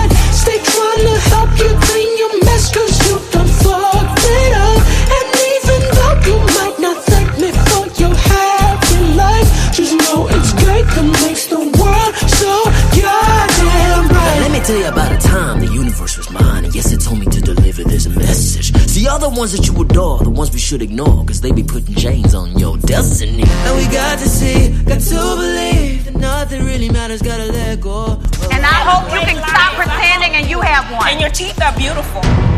I know. Thank you. Yeah, no well, you know, problem. won't you fix yours and your husband? Listen, why don't you fix your husband with his small stuff?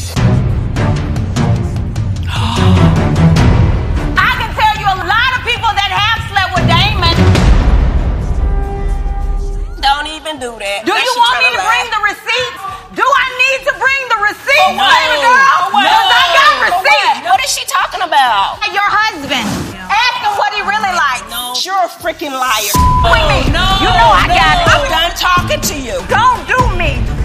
Estamos de volta com o LogadoCast e enquanto os meninos foram fazer ali um pipi, tomar água, nós tomamos aqui o controle pra poder falar do maior reality que a Netflix já trouxe pra esse Brasil. A gente não tá falando de Brincando com Fogo, não estamos falando de Casamento às Cegas, mas uma crocância que já está há sete anos no ar e só agora a gente teve o gostinho assim, que a Netflix trouxe 555 reality do Bravo, né? Trouxe Top Chef, trouxe Real Housewives, trouxe um monte de coisa, mas trouxe esse que desde que eh, ele apareceu lá no Vem Aí, eu fiquei curioso, tanto que ele foi o primeiro que eu botei na minha lista pra receber, né, a notificação quando chegasse, que chegou é Married to Medicine ou Casadas com a Medicina, esse reality incrível do Bravo, que, né, eu fui ali pesquisar e vi que ele tinha sete temporadas, inclusive ele está no ar, né, a última temporada passou agora em janeiro desse ano, e teve dois spin-offs, um era o Married to Medicine Houston, que já foi cancelado, e a gente tem o, o Married to Medicine Los Angeles, que tá na segunda temporada. E assim,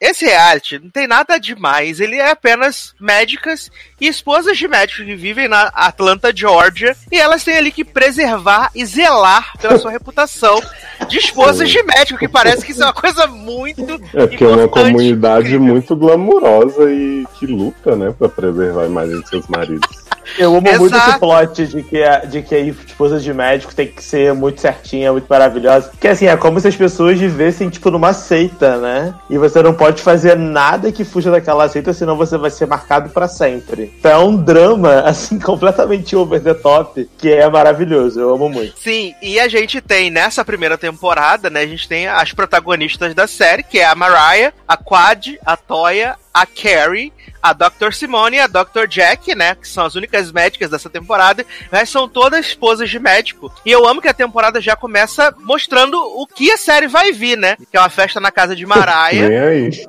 E vai ser a primeira vez que elas vão ali meio que encontrar com a Quad num evento da- das esposas de médico, né? Porque a, a, a Quad é a mais nova ali, né? Ela tá casada só há três meses com um, um psiquiatra que, todo, que, que, a, que a Carrie fica chamando de psicólogo e deixa a Quad puta o tempo inteiro.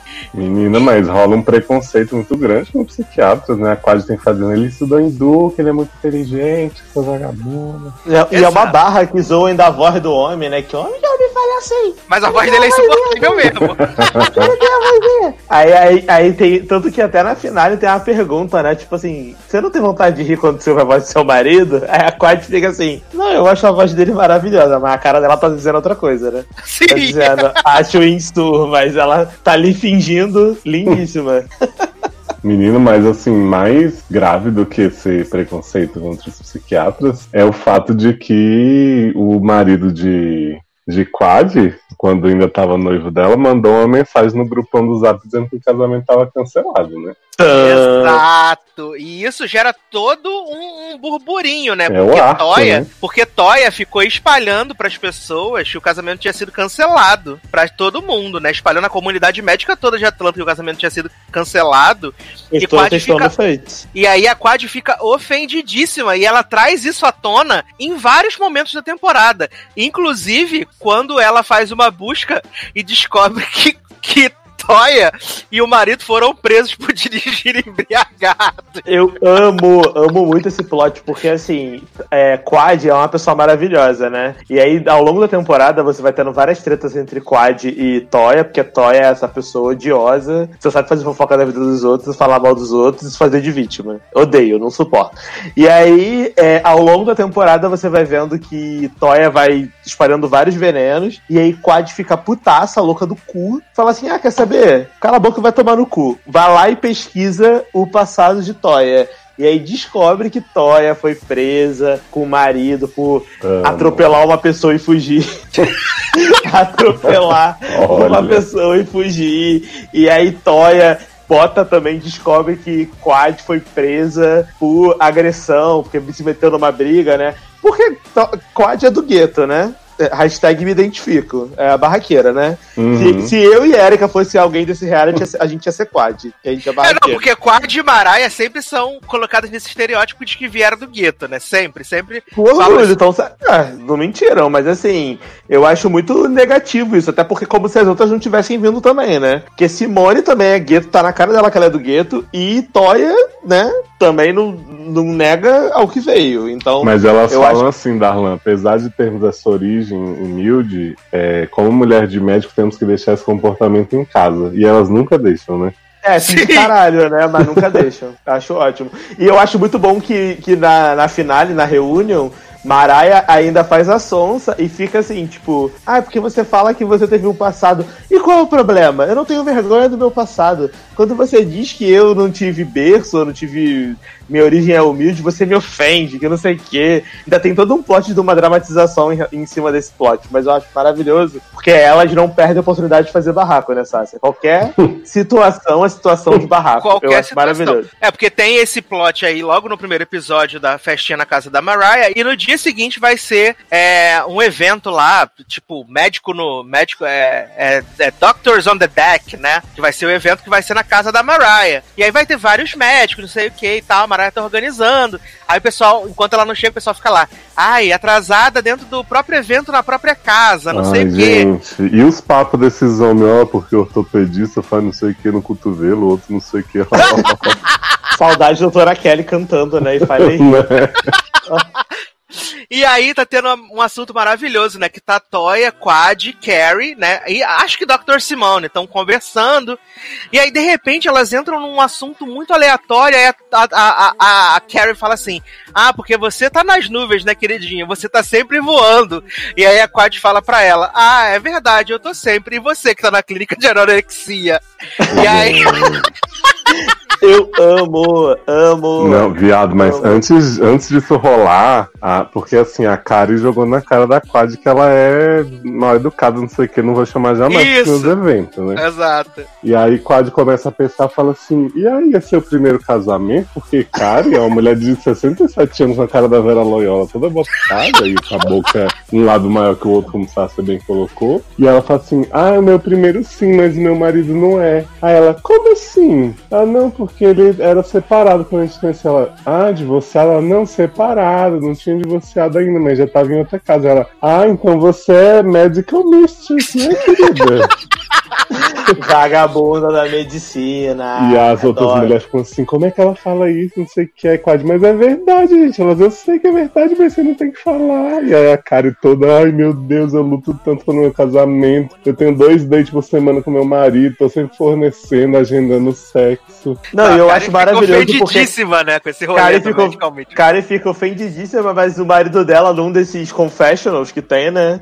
Ele conta toda essa barra, né? De que ele conheceu Carrie quando tava casado, É, que não sei o que. Então, assim, só confirma o que o que Quad falou. Então, cara, Carrie é muito ridícula, eu não consigo. Eu não consigo. Essa Ah, mulher. Fala assim ela da é mulher que é muito- CFO do marido dela, pegou as contas por caridade, né? Segundo ela. pra- E aí ele E chega eu- em casa. Tô muito nervoso, pega o computador, aí ela bota o óculos e começa a fazer as contas dos imóveis.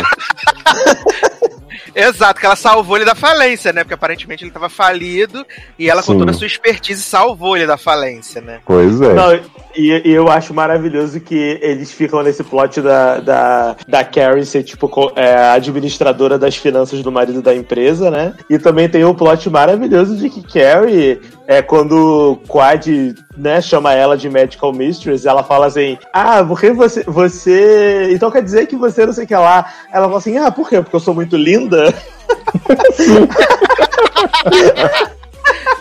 Gente, tem várias brigas que ela assim, eu sou bonita sim, minhas bochechas são bonita pra caramba, meu peito é duro. E eu é- adoro que a legenda é cheia dos memes, né? Então elas estão lá brigando e aparece assim, mas você tá brava? Não sei o que, amada. Beloved. Sim, é maravilhoso. É muito É, muito maravilhoso. e, é, é- e aí começa nesse, nesse evento aí, no Doctors on the Deck, você meio que cria essa tensão, essa guerra fria, que você acaba dividindo os grupos, né? Porque você tem, de um lado, Mariah e Quad, e do outro, Tori e, e, e Toya, Carrie e Toya. E aí, Dr. Simone e Dr. Jack ali, né, orbitando esse rolê, porque na sequência do, do, do Doctors on the Deck, vai ter o quê? O aniversário em conjunto dos maridos de Mariah e Carrie, que a festa vai ser na casa da Carrie, e Carrie fica horrorizada, porque no dia da festa, ela com várias pessoas trabalhando lá ao mesmo tempo, fazendo as coisas na casa, e ela não ela fica ligando pra Mariah, a Mariah não atende ela. Ela fala assim: é um absurdo, a festa de nós duas e ela não vem me ajudar. E aí, enquanto isso. A, a irmã de Mariah tá revelando pra ela que Toya tava no salão de beleza e ficou explanando no salão de beleza que a filha mais velha de Mariah não é filha do marido, é adotada. Ah, jovem, isso é uma barra, porque assim, você fica, é, sei lá, uns quatro episódios, porque assim, voltando rapidinho, o plot todo é Carrie, depois que. que, que Quad chama ela de Medical Mistress, ela fala: Não vou convidar essa vagabunda pra festa que eu vou fazer aqui em casa. Sim, e ela fala assim: você me chama de amante, mas você teve problema com seu marido, você só é casada há três meses. Ela não importa, não importa que eu tô casada, eu tive uma lua de mel maravilhosa. Ela, aham, agora é fácil dizer, né? Mas a gente recebeu no WhatsApp.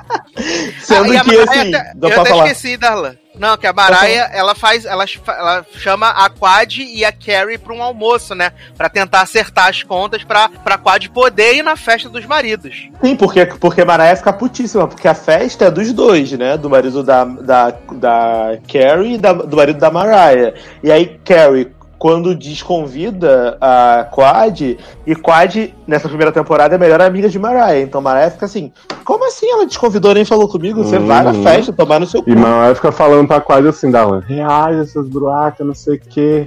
Responde na cara. Quando o Quad faz qualquer coisa, ela fala, nossa, foi muito descontrolada, gente. Vou ter que admitir dessa vez.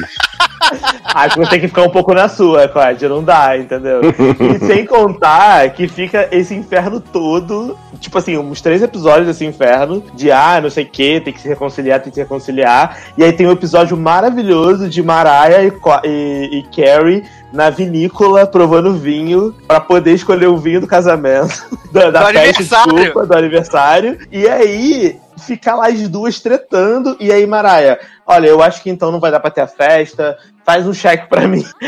Esse plot do cheque é muito importante porque volta depois no final. Faz um Exato. cheque pra mim que não vai dar e tal. Vi que dava, tá- chegou a hora da gente dar uma falta na nossa amizade. Aí, três minutos depois, ah, então, eu acho que a gente tem que reconsiderar, né? Porque a gente é amiga há muito tempo. a gente é amiga há muito tempo e tal. Alguém da produção deve ter falado assim: tá bom, agora que vocês já fizeram um drama da parada, agora volta como tava, porque a gente tem que continuar gravando. Para com essa palhaçada. Aí elas falam assim: ah, não, então acho que é melhor a gente continuar, né? A gente é amiga há muito tempo. Isso é uma coisa Rasga muito pequena pra terminar a amizade assim. Aí rasga o cheque e volta, volta a beber de novo. Não sei o quê. É muito delusional, cara. É muito, muito, muito delusional. É muito e bom. aí, aí chega o dia da festa, né? Que acho que é o episódio 5, que é o ápice, Quatro. assim. Quatro, icônico. é o ápice, né? E aí vai ter a festa, e aí tá toda essa barra que a Karen tá tentando ligar pra, pra Mariah. Mariah não atende, porque Mariah tá muito triste com esse plot que Toya tá explanando pra todo mundo que a filha dela é adotada, e ela fica muito bolada. Esse plot fica recorrente a temporada inteira. Aí começa a festa maravilhosa. A, Ka- a Kari tá uma perua vestida com um casacão de pele, um cabelo esquisito com aquela cara de Mas quando é que boneca de cara não tá assim, né? mas ela tá Uhum. pior. Ela tá num nível assim que é, é desesperador. E aí tá todo mundo lá, festa rolando, aí fica só fica. Nossa, Maraia não chega, a própria festa dela, atrasada pra própria festa. Como assim? Que absurdo, não sei o que, nananã. Aí duas horas depois, Maraia chega, loucaça, já, uhul, gritando. Chega Maraia, o marido, o Quad, o marido. E aí elas estão lá, não sei o que, nananã. De repente vem a mãe de Maraia, que é uma véia, com a, uma- é um esqueleto com a peruca. Icônica. Essa mulher. Ela, incrível. viado, ela vem, aí ela começa falando com a, com a Toya assim.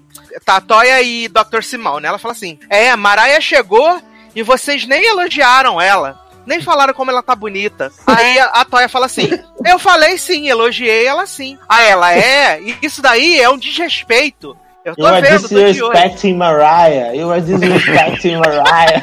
A mulher só repete isso assim. You are disrespecting Mariah. You are disrespecting Mariah. Muito bom.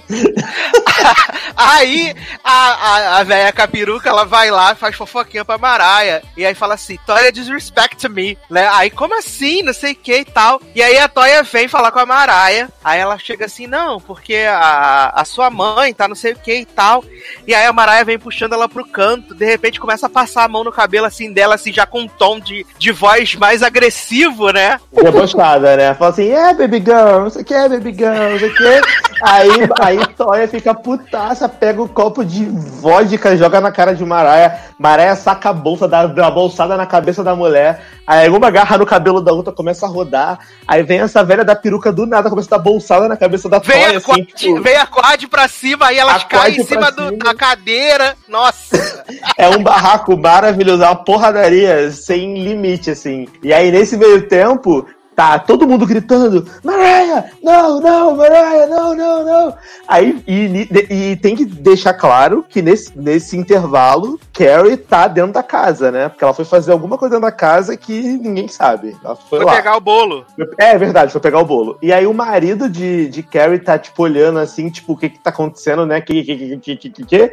E aí quando Carrie sai, Carrie sai com a cara dela derretida, porque já é normalmente, né? Mas a cara dela derrete mais, assim, e fala, meu Deus, que as pessoas vão pensar que, que as minhas festas têm barraco, não sei o quê. Aí Carrie faz o quê? Qu- Qualquer pessoa normal faria, né? Vai lá no segurança e fala assim, tira esse povo da minha casa. Dalan, Dalan, tem aqui, ó. Tem aqui. Well, we ain't gonna do no too many mama conversations. You know how I ain't get about them mama. Yeah, me and you both, and I was real pissed about that. My mom is angry about Toya talking about her granddaughter. Lauren is her soft spot, and she's very, very protective when it comes to Lauren. Why don't you tell mama that you I did? did. Well, you tell mama that you did. No, don't don't put on the front. Lucy, yeah, definitely ghetto. And Mariah's just like her mom. So that's Hey, let me tell you something. Because my mother would never disrespect But you know like what? that. You know what? Never. That's your mama, and that's I don't my care. mama. I don't give a f- Mariah. You know what, I don't care sweetheart? how you look. I look Don't- way don't- too pretty Mariah? to talk to you. Don't put your We mother. be respectful. Let me tell you something. I, We gonna- let me tell you. Get motherfucking Nah, bitch. Nah, bitch. Oh no! What? Why you Mariah gonna fight right now? What are you doing, man? No, no, absolutely not! Absolutely not! Oh no! Oh no! Oh hell cannot believe that this is happening. Like, I have to pull them apart from each other. I will mother. You are Oh my God! Mariah! You your son's best friend! Let me go! Mariah! Mariah, let him go. Let me go.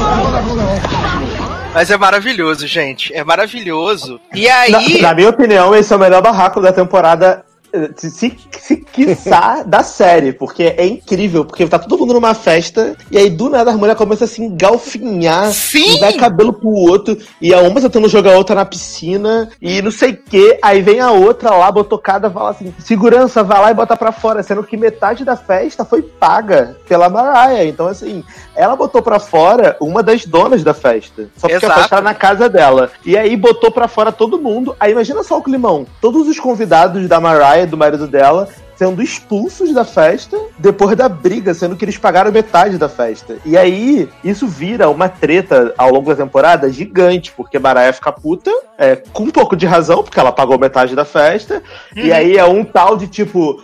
Vou bloquear a transferência do PayPal que eu te dei, do dinheiro. É maravilhoso. Eu amo, eu amo.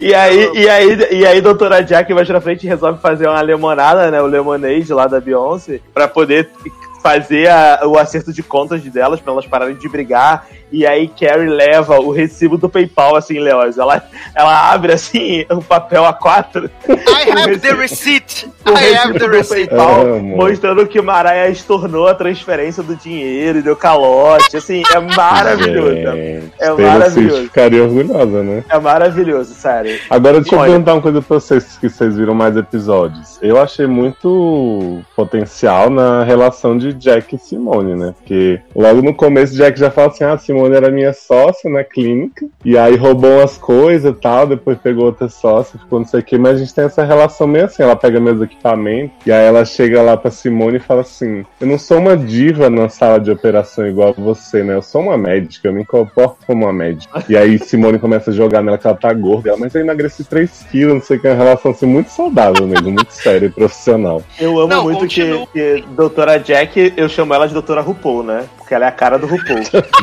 maquiagem. Ela é igual ao RuPaul sem maquiagem. E aí, Doutora Jack, ela tem esse plot da. Que, que ela usa o, o câncer card, né? Tudo É. dela é câncer card. Tipo, ah, porque eu tive câncer, não sei o quê. Ah, é porque eu perdi os meus seios, não sei o que lá. Ah, é porque eu nunca vou poder ter filho. E eu amo que Mariah Mas- joga na cara dela. Mas, Darlan, assim- sabe qual é a grande reviravolta desse rolê todo? Hum. Que na sexta temporada, Dr. Jack está grávida. Ah, então ela não perdeu a fertilidade porra nenhuma, era mimimi. aparentemente sim. Quando a gente chegar nessa sexta temporada, a gente vai ter certeza. Porque essa mulher, Léo, ela fica uma temporada inteira choramingando que ela não é fértil, que ela faz a melhor, o melhor tratamento dos pacientes dela, das grávidas, porque ela nunca vai poder sentir o que é aquilo. nananã. E aí Mariah fica jogando na cara dela: Você não sabe o que eu tô passando, porque você não tem filho, né? Porque Você não tem filhos. O dia que você tivesse um filho saído de você, você ia entender o que é alguém falar do seu filho, não sei o Gente, que quê. pesado. Então é, é, é um de barraco assim bem tenso, sabe? É bem pesado. Então a mulher ficou fingindo que não podia ter filho e teve filho na sexta temporada. Não acredito. Não, e é engraçado, porque a Dr. Jack organiza esse Lemon Squeeze aí, né? Aí ela vê que não dá certo, ela fala assim. Eu vou embora. Eu não vou ficar aqui testemunhando mulheres se humilhando, mulheres passando, é, humilhando umas às outras. Eu vou embora. Aí ela vai embora, né? E fica tipo, mó climão de merda, assim, não sei o que e tal. E aí, no episódio seguinte, a gente descobre que elas tinham comprado um pacote pra ir pra uma vinícola, todas juntas, pra poder Uhum. passar um tempo. E aí, supostamente, elas venceram essa grande rivalidade, vão ser todas amigas de novo. É muito E do elas nada, tão viado. num ônibus- É do elas tão no- nada. Sim. Aí elas estão no ônibus de escola indo pra vinícola. E aí começam a surgir uns assuntos assim super aleatórios. E aí, de repente, elas entram no rolê de novo. Aí, não, porque você acha que a Toya errou? Eu acho que a Toya errou, porque ela falou da minha filha, Baby Girl, e não sei o quê. e aí você, Dr. Jack, você não sabe porque você não tem filha. Cala E aí, no cu, elas- quê, barraco, dentro do ônibus. Mas assim, mas E é muito aleatório. É muito aleatório, sabe? Porque assim, os caras, eles estão. é, é, aliás, elas estão brigando pra caralho, come- uma comendo a outra, dentro do, do da Limonade lá da Beyoncé. Oi? Aham, Gente, sim, várias outra. medical, Opa. mys- várias medical mysteries aqui dentro dessa escola. Enfim.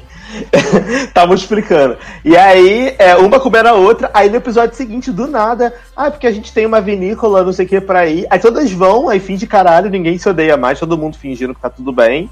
E aí fica a Quad debochando do, do ônibus, porque Carrie tava tipo assim: ah, não, porque nós vamos, nós vamos ter um ônibus, um carro que vai nos levar pra vinícola, e aí chega lá na hora, é um ônibus escolar pintado de preto.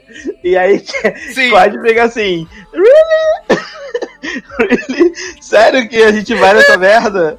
E aí eles, elas entram no ônibus. Leózio, sério, você vai morrer nesse episódio, porque o- elas entram no ônibus, os ônibus dão um esfreadão, essas mulheres ficam voando dentro do ônibus, uma em cima da outra. É maravilhoso, é maravilhoso. E aí, vários barracos dentro do ônibus, chegando na vinícola. Aí tem treta na vinícola, que uma pede comprar outra, mas depois já esquece no episódio seguinte. Enfim. É, não, aí Dr. Dr. Simone pede perdão pra Mariah, né? Porque diz que não, não sabia que ela ia se sentir tão ofendida de ter passado, de ter ficado do lado de Toya com esse rolê da, da neném, né? Que, de ter falado da filha dela, não sei o quê. Aí elas se abraçam, fazem as pazes.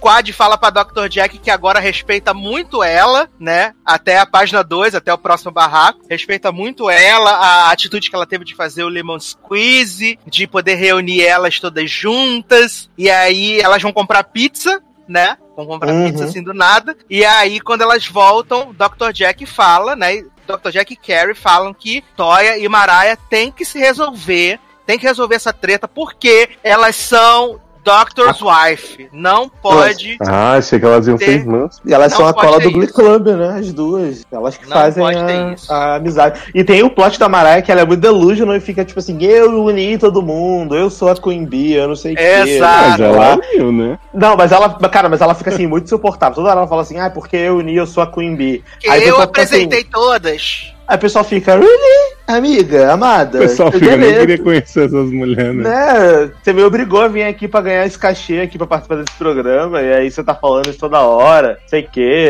é- enfim.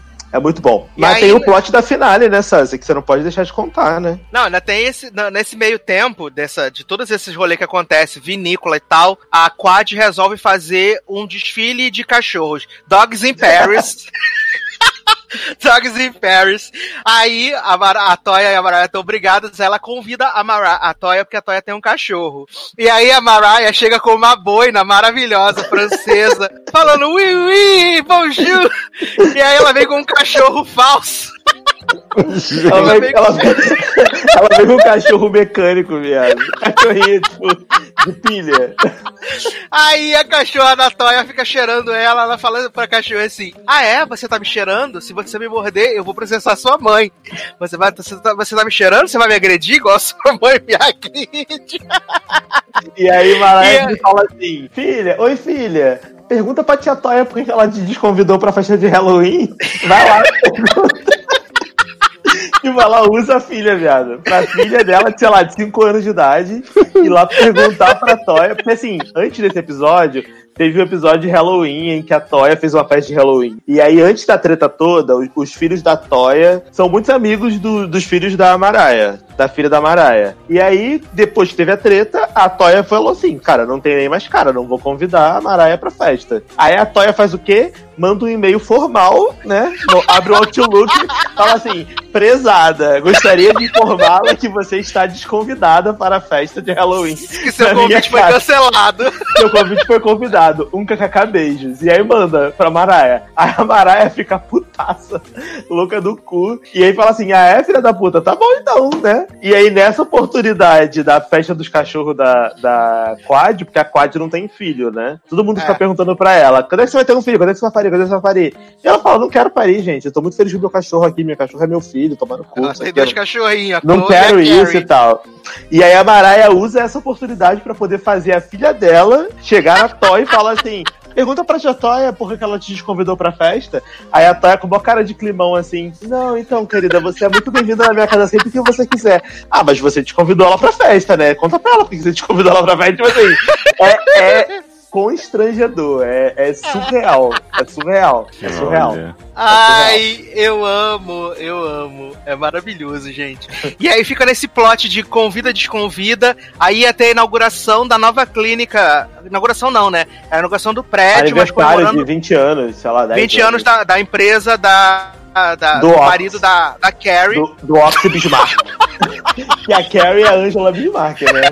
Ox, o Aniversário do E, Ox. e aí, e aí elas desconvidam a Maraia e a Quad da, pra festa, porque acho que elas vão baixar o nível, né? Vai ser um barraco né? maravilhoso. E aí a Maraia tá tentando, né, fazer as pazes. Aí ela quer fazer um jantar com tema indiano? Hindu, é, acho que é Hindu, hindu, é. sei lá. Tema hindu, porque o marido dela é, é, é hindu. Aí ela quer fazer o jantar, aí ela liga pra Toya, liga pra Carrie, convida não sei o quê. E aí ela tá lá com a barriga no fogão, fazendo os negócios.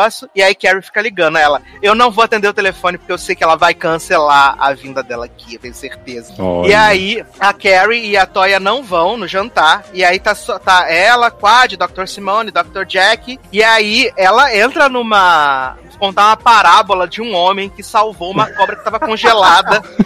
Eu amo! E aí botou a cobra congelada do lado da lareira, aí a cobra se aqueceu, o homem foi fazer carinho na cobra e a cobra picou ele. Aí ela fala: É, a- as cobras são toia. Eu trouxe elas pra dentro da minha casa e elas me morderam. Não, então sem esse é o contar- fim da nossa relação.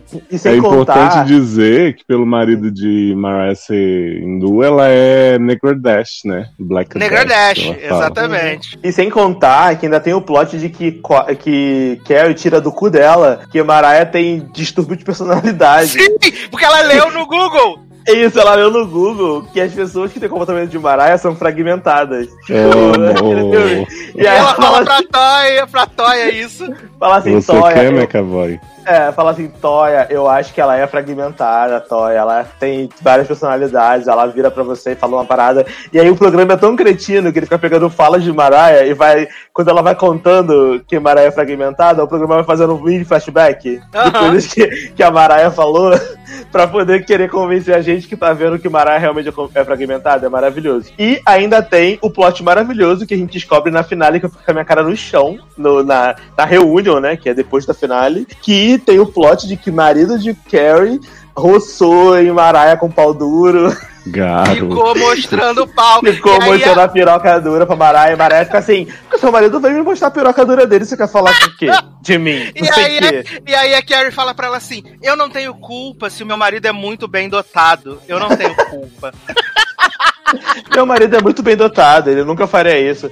Ah, mas ele fez, ele virou pra mim com a pau duro e falou assim: Olha o que, que você fez comigo. Uma parada assim que ela fala aqui. Aí, olha, olha que você tá perdendo, né? 365 dias. Olha, é assim, maravilhoso, Leoz. O nível de baixaria é assim, imperdível. Sim. E a- assim, ela a, episódio- a série vai até o episódio 10, né? E depois tem dois episódios de Reunion e um episódio que é cenas deletadas da temporada que também são tão boas quanto. Mas a Reunion é num nível de agressividade, assim. É maravilhoso. E o host, né, o Andy Cohen, ele vai colocando os trechos, assim, tipo, que são pra acabar com todas elas ao mesmo tempo. É muito bom. E a Quad tá com umas plaquinhas, assim, que ela fica levantando. Delusional. É, como é que é a outra, Darlan? É, Delusional. Aí ela tem Liar, né? Umas coisas É, assim. que Delusional maravilhoso. Liar. Tem- cara, a Quad é muito maravilhosa nessa reunião, porque elas, ficam- elas ficam batendo boca, porque assim, Mariah contra todas as outras, e a Quad é amiga da Mariah, então tava do lado da Mariah. E aí o, Andy, não sei o que, que é o apresentador lá, que eu descobri que tinha no- nessa reunião, chama a mãe da Mariah, viada, no palco. Aí a mãe da Mariah vem, Vem, a- falar A tia da peruca. pra, baraque- pra hackear com Toya. Então, assim, é muito bizarro. E Mariah é muito delusional, falando, ah, porque eu sou maravilhosa, eu sou a dona disso aqui, você tem que me respeitar, que eu não sei o que, nananã. E realmente é, né? Porque ela vira produtora executiva depois de quando ela saiu, deve ter flopado. Então, realmente não deixa de ser, que ela pelo menos causa. Exato. E assim, gente, assistam Married to Medicine. O único problema é o fato da, da, da Netflix ter colocado só uma temporada, né? Porque todos os outros ela colocou duas. Todos Mas os já já eles resolvem esse contrato aí, menino. Gente, precisa, porque assim. É porque eu acho que, Sassi, Married with Medicine deve ter vindo de brinde nas outras coisas que a Netflix realmente queria botar. E aí, quando eles perceberam o sucesso, Hum. né? Eles vão Eu acho que eles queriam Porque- botar Kardashians, eles queriam colocar é, Housewife e botaram esse. Só que esse Exato. é muito melhor do que todos os outros. É muito melhor. É, é maravilhoso. É, eu, eu- vi eu- Kardashians. quando- Eu tô vendo Kardashians, inclusive. E é muito ruim. Assim- é horrível. É chato de ver. É chato. Esse é bom. O engraçado É bom é, que a Kardashian a Casa Kardashian entrou uma temporada na Netflix e tem acho que tipo 11 na Amazon Prime. Então, Amazon pra quem Prime, quer ver é. Kardashian, fica na Amazon Prime. Os Housewives, eles compraram Beverly Hills, Atlanta e Nova York. Vieram com duas temporadas cada e, tipo, tem uns que já tá na décima primeira e tal, não sei o quê. E aí eles compraram aquele do barco, porque eu assisti todos esses, eu assisti pelo menos um episódio. Assisti aquele do barco, Below Deck, que também fiquei chocado que Below Deck está na sétima temporada também. E tem dois spin-offs tá? E é horrível, é o pior de todos, o Below Deck. Mas assim, o mais triste é que não tem pra você comprar na, na- nas lojinhas. Merit Medicine. Só, só tem a partir da quarta temporada. A segunda e a terceira é muito difícil você conseguir. Eu tô me prostituindo, baixando VPN, assistindo no, no, no, no stream da NBC quando ela deixa. Porque eu tô muito obcecado. Eu preciso saber. Eu fico vendo vídeos no YouTube.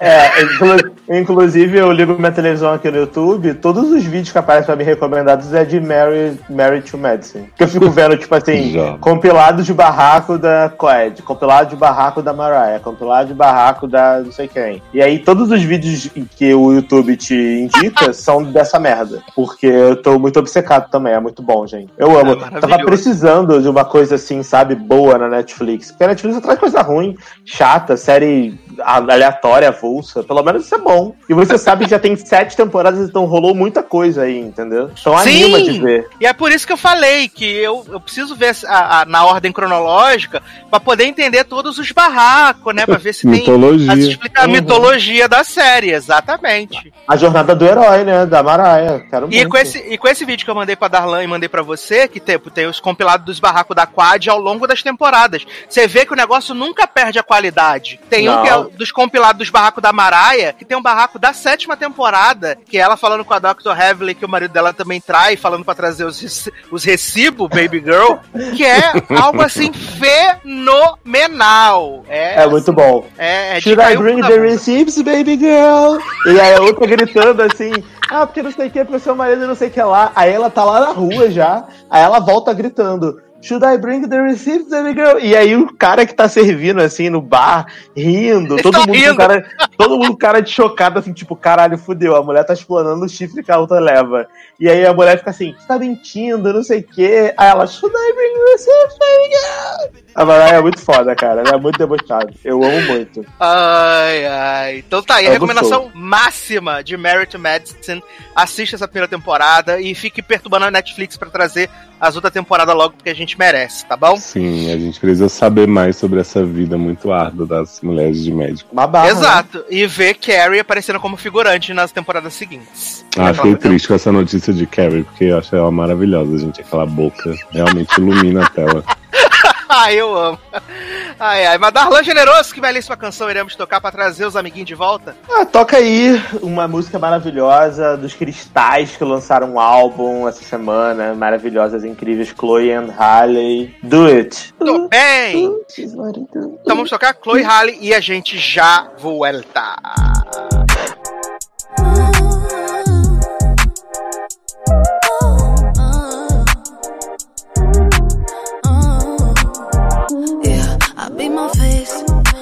fast cause the Uber on the way.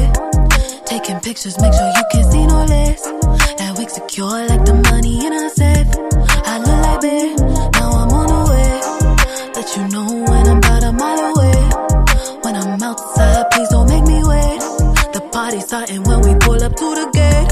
Girl, we so late. I'm just with the crew. We ain't out here looking for boo. Cause some nights be better with you.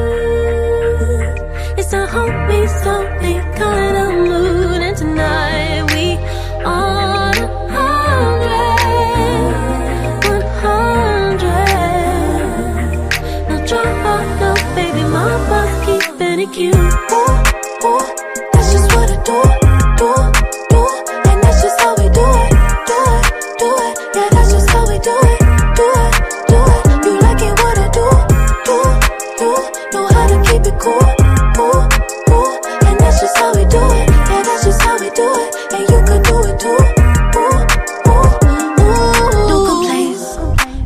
Heels at home, I'm on my sneaker game. He say, Where you from? Tell him out of space.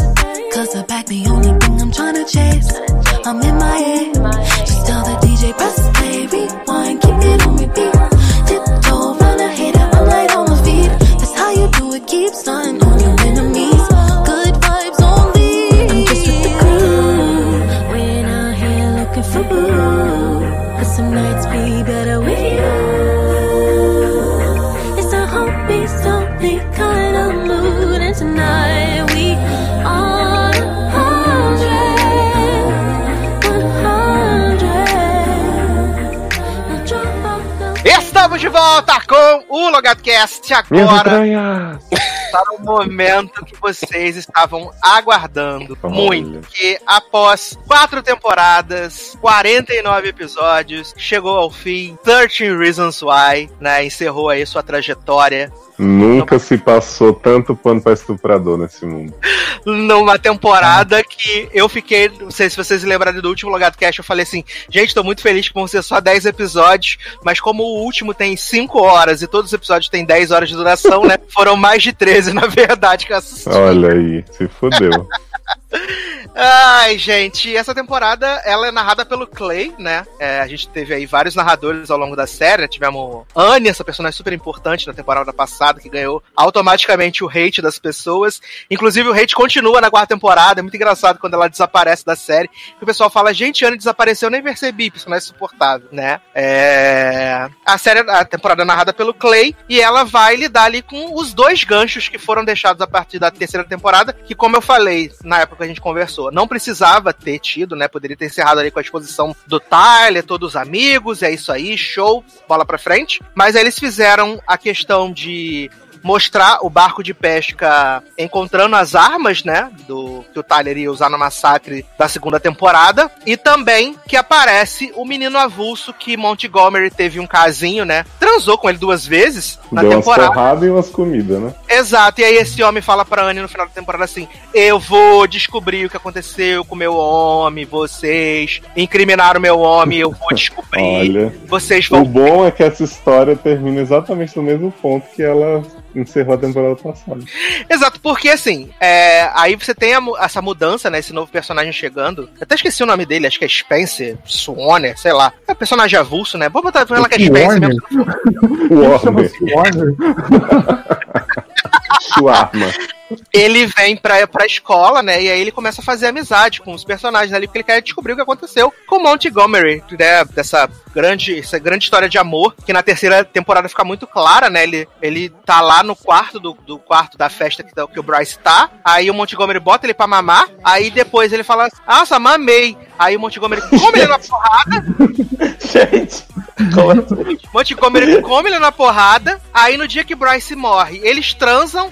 E aí esse homem já ficou apaixonado. É um sapatão esse homem. Ficou apaixonado. Sempre que Ah. o Sasha fala Montgomery, eu penso na Edson Montgomery, mãe de Hannah Baker. Mas é. que come o homem, bota o homem pra mamar, deixa a porrada no homem. Faz e acontece. Gente, ela desapareceu da série? Menina, ela manda uma nota com as fitas pro Clay no final um da temporada. bilhete. Um bilhete. Ah, ela manda um bilhete pra ele.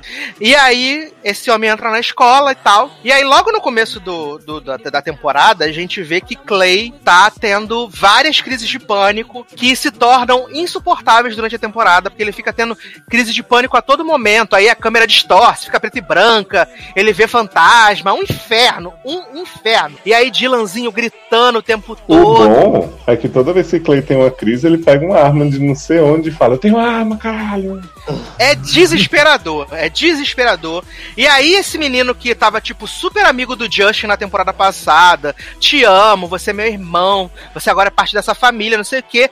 Agora ele nem olha mais na cara do Justin, que tava na clínica de recuperação. E aí ele volta pra casa, Clay não olha na cara desse homem, não dá um boa tarde pra ele, ignora a existência dele. E eles introduzem um personagem, o Charlie, que nunca esteve na série e de repente ele aparece ele aparece nos primeiros minutos da quarta temporada e, de repente, ele sabe tudo o que aconteceu. Que Monty foi incriminado, que Alex matou, matou Bryce, ele sabe de tudo, sendo que ele nunca esteve na série. Ele não tava, ele brotou ali, ele já sabe de tudo, tá? Dito isso, aí a polícia chama Tyler lá na, na delegacia, porque acharam as armas, e aí na bolsa das armas, eles acharam a numeração da bolsa, que tava as armas dentro, e aí associaram com o nome de Tyler, chama o Tyler lá, Aí ele pensa assim, ah, e descobriram que ah, eu ia matar as pessoas no colégio, só que não faz sentido nenhum, né? E aí, Clay fica nessa paranoia de que, ai meu Deus, vão descobrir as armas, Tyler agora tá trabalhando com a polícia, vai entregar a gente e não sei o que. Aí colocam o Clay pra fazer terapia com Gary Sinise, né? Que fica lá fazendo terapia com Clay a temporada inteira. E aí Clay, tipo, ao invés de, tipo, já que esse- ele e esses amigos têm esse grande segredo que ninguém pode saber, em vez dele compartilhar com os amigos as situações, não, ele vai guardando pra ele. E aí, tipo, a merda vai escalonando e ele vai guardando tudo pra ele. Até que aparece brilhantemente A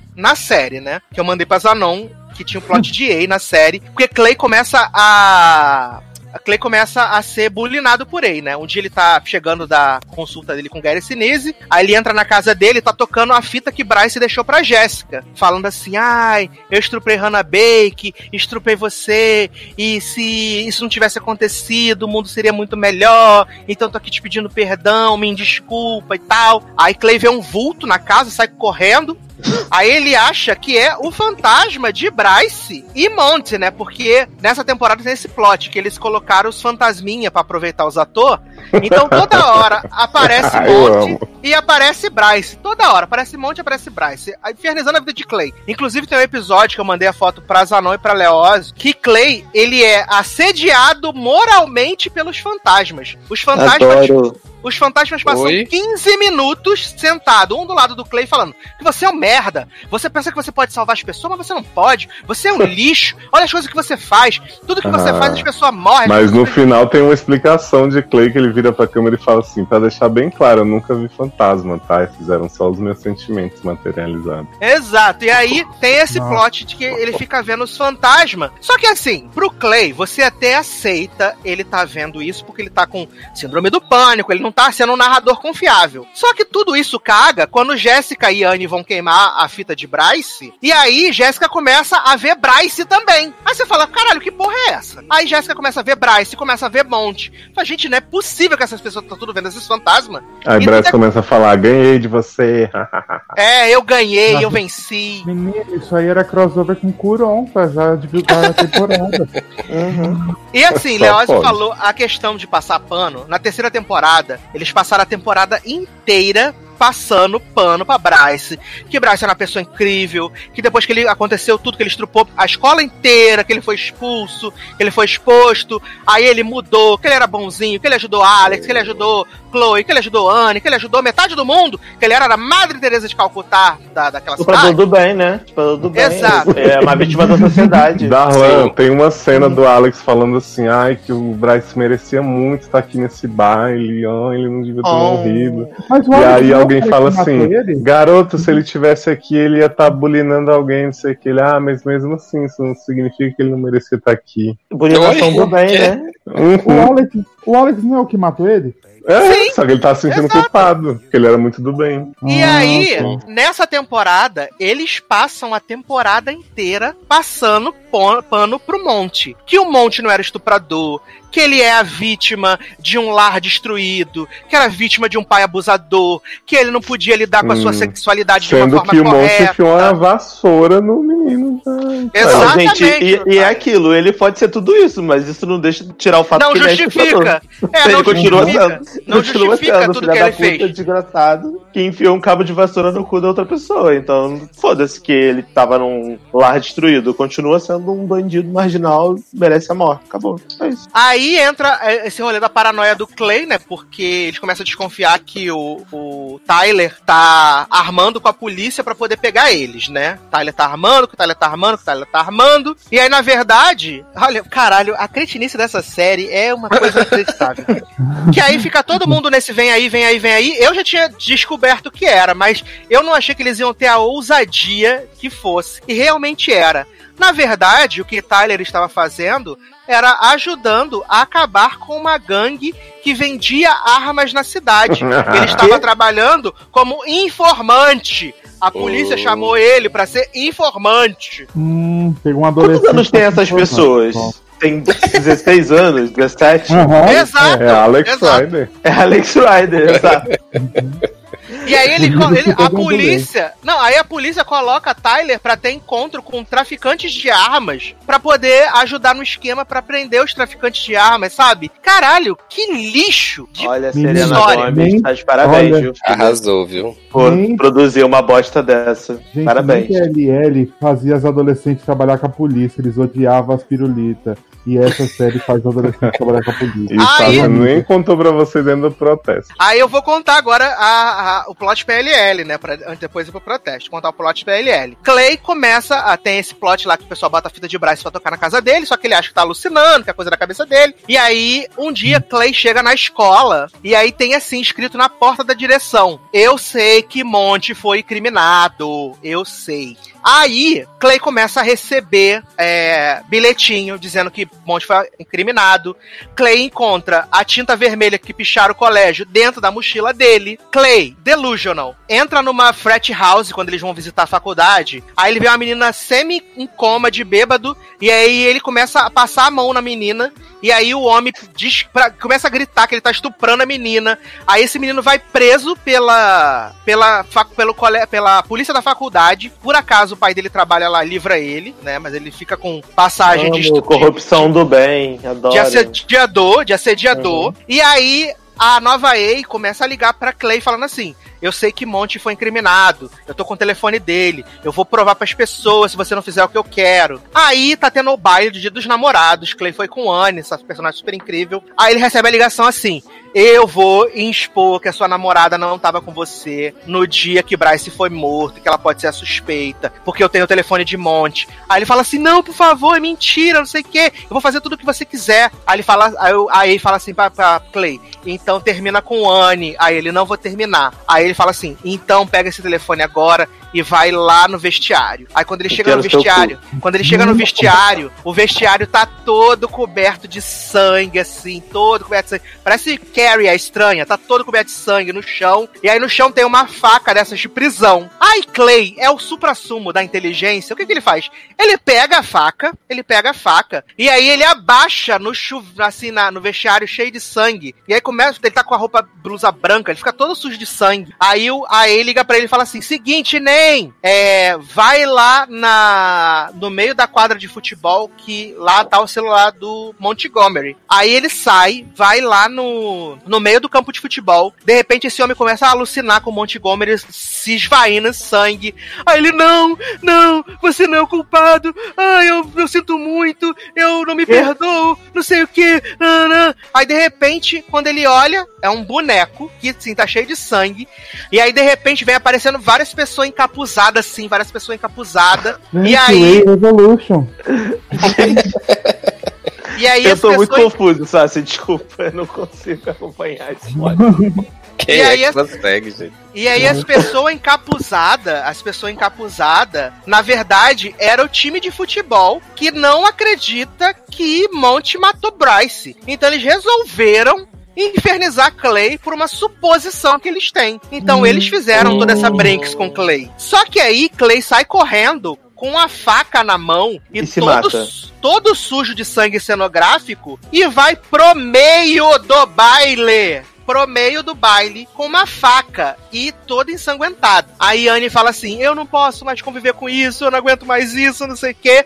E vai embora. Vai embora. E aí Clay fica sendo taxado de maluco. Aí, na escola, eles colocam detector de metal, câmera, tudo pra poder inibir essas coisas que tá acontecendo. E aí Era mais fácil furtar Clay? Não, mas que Clay é um aluno exemplar. Viado bem. Clay faz showzinho na frente da polícia ameaçando as pessoas na delegacia e o xerife fala: Ah, isso é muito ET, vem cá, me dá um abraço, vai ficar tudo bem. E aí, vamos pro episódio 6, que pra mim, assim, é o supra-sumo da, da, da, da temporada, né? Tiveram vários supra-sumos, mas esse é um dos supra-sumos. Que é um episódio onde eles estão fazendo a vida normal, escolar. De repente entra um anúncio, aquele Code, Code Red, de que a escola vai ser fechada, porque aparentemente tem um atirador dentro da escola. E aí, tipo, é muito tenso o episódio, de verdade. Pelo menos na construção da tensão, eles foram é, corretos. A, a tensão construída é muito boa. E aí Uhum. tá, aí os alunos começam a entrar debaixo da- da- das mesas, trancar as portas, não sei o que e tal, nananã. E aí tu, você ouve os, os barulhos do tiro, e aí o, o Tony e o Alex acham que é o Tyler que tá, que tá, que tá atirando, né? Que ele ficou maluco de novo, resolveu atirar nas pessoas, né? E aí eles começam a revistar a mochila do Tyler, e aí dentro da mochila do Tyler, eles acham vários é, tipos de. Vários, vários papéis imprimidos com vários tipos de arma. Aí eles vão pro diretor, fala pro diretor, olha, foi o Tyler, não sei o quê. E aí, tipo, vai focando em várias pessoas na escola, né? Nesse bloco do Alex, do, do Tony e do Charlie. Aí o Alex tem um ataque de pânico. É, o Clay tá preso numa sala sozinho, começa a ser abusado pelos fantasmas de, Bru de Bryce e Monty. Tem a irmã do Monty que tá presa no banheiro. E aí, dentro do banheiro, ela descobre que o Tyler tá preso dentro do banheiro. E aí o Tyler tá com o é, estressado nível 2, porque é o mesmo banheiro aonde ele foi abusado pelo Mom. Então isso trouxe uma série de, tipo, paradas ruins para ele, de pensamentos ruins. E aí, tipo, tem barulho de tiro, não sei o quê.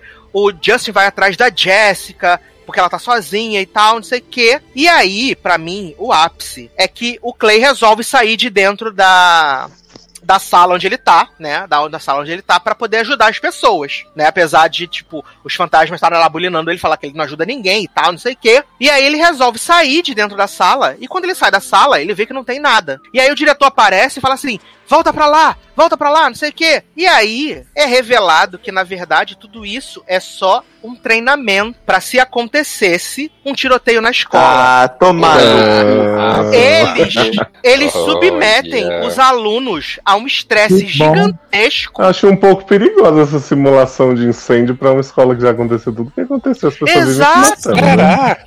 E aí eles fazem uma, uma, uma, uma simulação com policiais batendo nas portas assustar as crianças, dando tiros de festim dentro da escola, sabe? Elevando as crianças a um estresse gigantesco e desnecessário por absolutamente nada. Nada. Inclusive, as crianças podiam começar a se matar mesmo, só por causa disso. Uhum. Uhum. Se Segundo matar umas às outras e se suicidar. E sem Ana contar que essa, essa escola só tem gente do bem, né? Só estuprador, assassino, arlequina louquinha, então é muito propício, né? aí, Criar um segundo, ambiente de estresse desse. É, aí, segundo o diretor, isso era só pra poder saber se os alunos iam cumprir é, o passo a passo certinho se acontecesse uma coisa dessas na escola. E aí, Clay começa a chamar o diretor de filha da puta. Fala, você é um viado, seu filho da puta do caralho, colocando a gente aqui nesse nível de estresse, sabendo que tanta coisa já aconteceu dentro dessa escola, várias paradas que já aconteceram, a gente vive sobre é, estresse altíssimo e tal, você coloca a gente mais no estresse desse, você é um filho da puta do caralho. Aí ele toma a pistola do policial, começa a apontar pro diretor. Aí a polícia, a polícia vem, a polícia vem, a polícia vem, entra na, na a polícia vem, derruba o Clay, pega um cacetete, bate com o cacetete na cabeça do Clay, quebra meio que o braço do Clay. E aí o Clay vai pra um hospício, viado, por causa disso. Ele vai pra um hospício. Mas errado ele não tava, né? Eles que quiseram Não. fazer isso. Queria tanto atirar. Já era pra ele ter ido pro É. hospício desde a primeira temporada, no caso, né? Demorou um pouco. Né? Ele, ele expôs super, de, super tranquilo, a verdade, ele expôs a verdade.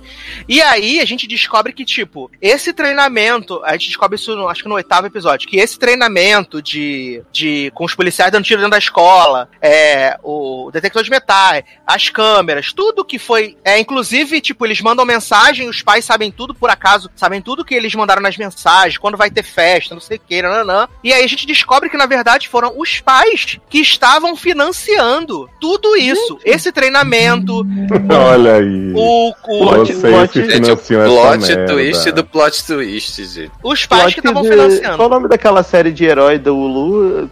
Os pais são mega evil, aliás. Runaways. Plot do Runaways, que os pais são mega evil e querem poder vida Sim. dos filhos. Eu dei Ele seu está- site, né? Eles Olha, estavam. mim, Hannah Ah. Baker se matou porque previu toda essa merda que as- que aconteceu. Não é, tá? eu tô, eu vou me livrar disso aqui. Aí ele tá, eles estavam financiando tudo isso, né? E esse- aí o Clay vai pro hospício, aí acaba que ele foge, aí vai pra casa do Dr. Gary Sinise, o Gary Sinise começa a conversar com ele e tal, não sei o quê. E aí, conforme eles estão conversando, fazendo terapia, a gente descobre que, na verdade, Clay tem dissociação de personalidade. E que quem escreveu no a escola, que Monte foi incriminado, foi o próprio Clay, que. Clay invadiu a escola, quebrou as câmeras, que várias paradas que aconteceram de errado na, na, na série, sem a gente ver, foi Clay que fez, porque ele estava sendo elevado a níveis altíssimos de estresse, então ele estava desassociando a personalidade. E o melhor é que os pais não ficam sabendo disso. E Sobre aí- o que Clay é Mariah de Married to Matt. Exato. Fragmentado também. E aí, agora eu vou dar uma, uma pausa nesse, nesse plot mais dramático pra falar de um plot de romance, né? Porque a gente tem aí nessa temporada a grande descoberta de Alex. Que Alex se descobre como um homem gay ao longo dessa temporada. A Olha, gente já se sabia- Alex tivesse me perguntado na primeira cena dele, eu tinha dito. Na primeira temporada a gente já teria dito pra ele, né? Mas aí ele se descobre nessa temporada por quê? É, Zack, né, o japonês que, tipo, né, ficou lá super amigo da, da ex do Bryce na temporada passada, que ficou chateado porque Bryce quebrou o joelho dele, agora ele não vai poder mais jogar futebol. Nessa temporada ele é o personagem merdeiro. Ele tá o tempo inteiro ao limite. Bebendo, usando droga, fumando cocaína, cheirando cocaína e tal. E ele tem um passatempo muito divertido, que é ficar andando na ponta do- dos prédios, né? Tipo, 10 andares e ele fica andando no, no parapeito, assim, do prédio pra ver se cai. Ah, tá Aí- fazendo parkour.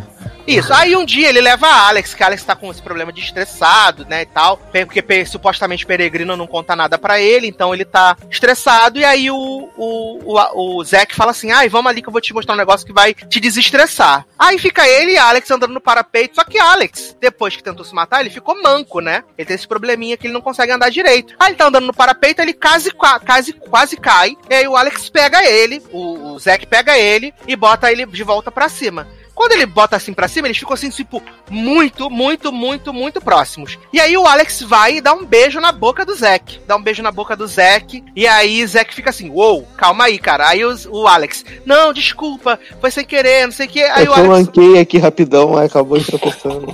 Aí o Zack Sem querer cair sentado no seu pau. Aí o Zack, aí o de boa fala- cai do seu bucetão, o quê? Aí Zack fala pra ele: Não, menino, fica tranquilo, acontece. Eu só não sou gay, mas tá de boa, a gente é amigo. Fica sussa, tá bom? Tranquilão, de boa. Aí, esse menino que apareceu lá, o amante de Montgomery, Sweeney, Swap, Sword, ele, ele começa a ficar amigo do Alex pra poder tentar descobrir quem matou, Bra quem matou Bryce, né? Pra poder inocentar Monte. Aí ele começa a dar em cima de Alex, sei que. Aí Alex fala assim: sai de perto de mim que eu não sou viado, não. Não gosto de rola, não, esses negócios não, tá entendendo, mano? Uou! Aí eles estão, assim, outro dia numa pista de boliche lá, o homem fica, tipo, né, em cima dele, assim, direto. Aí ele fala assim: ah, vamos jogar boliche, vamos, aí pega na minha bola, ha, ha, ha. E aí, tipo, eles estão assim, lecão. Socorro! Esse diálogo. Pega na minha bola. Pega a bola do bolinho, não a minha. Ah, Né? Aí eles estão assim, lecão na, no boliche. Aí de repente Alex vai olhando assim pro menino, olhando pro menino, olhando pro menino. Aí beija a boca do menino. Aí ele fala: Ai, desculpa, eu não sou gay, não sei o quê. Aí o menino fala assim: Eu estava esperando a noite inteira pra você fazer isso. Aí eles começam a se pegar, sobe Ellie Goldling, né? A loucura e tal. Like. Só que aí o, o Alex descobre no episódio do acampamento, que é maravilhoso também, porque é, fica todo mundo vendo o fantasma de Bryce, os, o jogador de futebol some com as pistas do do esconde-esconde, e aí de repente eles estão todos presos numa cabana, e tem uma pessoa com um machado tentando entrar na cabana, e depois a gente descobre que é Clay com personalidade desassociada. Nossa, gente, Clay Eu tá em amo. todo canto, hein? Porra. Cara, esse plot do Clay com a personalidade associada serve pra qualquer coisa. Tipo, ah, caralho. E aí- sério. o reboot de Crazy Ex-Girlfriend com Clay fazendo. É Clay, amo. E aí acontece? Clay, né? Aí a gente tem esse plot aí e tal. Aí Alex descobre que, na verdade, o, o- esse menino só tava puxando assunto com ele a princípio, porque ele queria saber quem tinha matado o Bryce pra poder livrar Monty. Aí ele fala pro cara, ah, você só me usou, não sei o quê. Aí ele, não, eu me apaixonei por você. Por quê? Para reforçar que esse plot desse menino novo, que ele é sapatão, que ele se apaixonou com Montgomery depois de uma trepada e se apaixonou por Alex depois de dois beijos. Então ele tava nesse plot. E aí Alex começa a se envolver com Charlie, né? Charlie é o quarterback do time de futebol, mas ele é um homem que se identifica como bissexual. Então ele começa assim, dar em cima do Alex e tal, não sei o que, nananã. Maravilhoso, vários romances, né? Beijo na boca, não o que e tal. E aí a gente vai para os episódios finais, os ápices, né? Que a gente começa ali no episódio aonde agora a polícia fica ali dentro da escola né, também fiscalizando. E aí Justin e o Diego, que é o novo namorado de Jéssica, se estranham, aí começam a dar uma, aquela briga de empurrão no corredor. Aí a polícia vem, dá um empurrão no Justin, fala, sai fora. E aí pega o Diego, bota ele na. na. na tipo, puxa, de encontro aos armários, e aí prende o Diego, fala que vai levar ele pra polícia, dá parte. Aí, aí o, o, o Justin fala assim: Que isso, cara? Ele não fez nada, tu vai fazer isso com ele só porque ele é dominicano? E aí, tan, crítica social foda da polícia Aí vem contra as Clay com minorias. Machado. Clay com Machado. Né? A Críticas contra as minorias. Aí aparece. Tem aparece Clay com o cutelo. olha lá quem vem da esquina, vem Diego contra ele. Não, aí, aí, aí o dominicano tira a máscara e é Clay.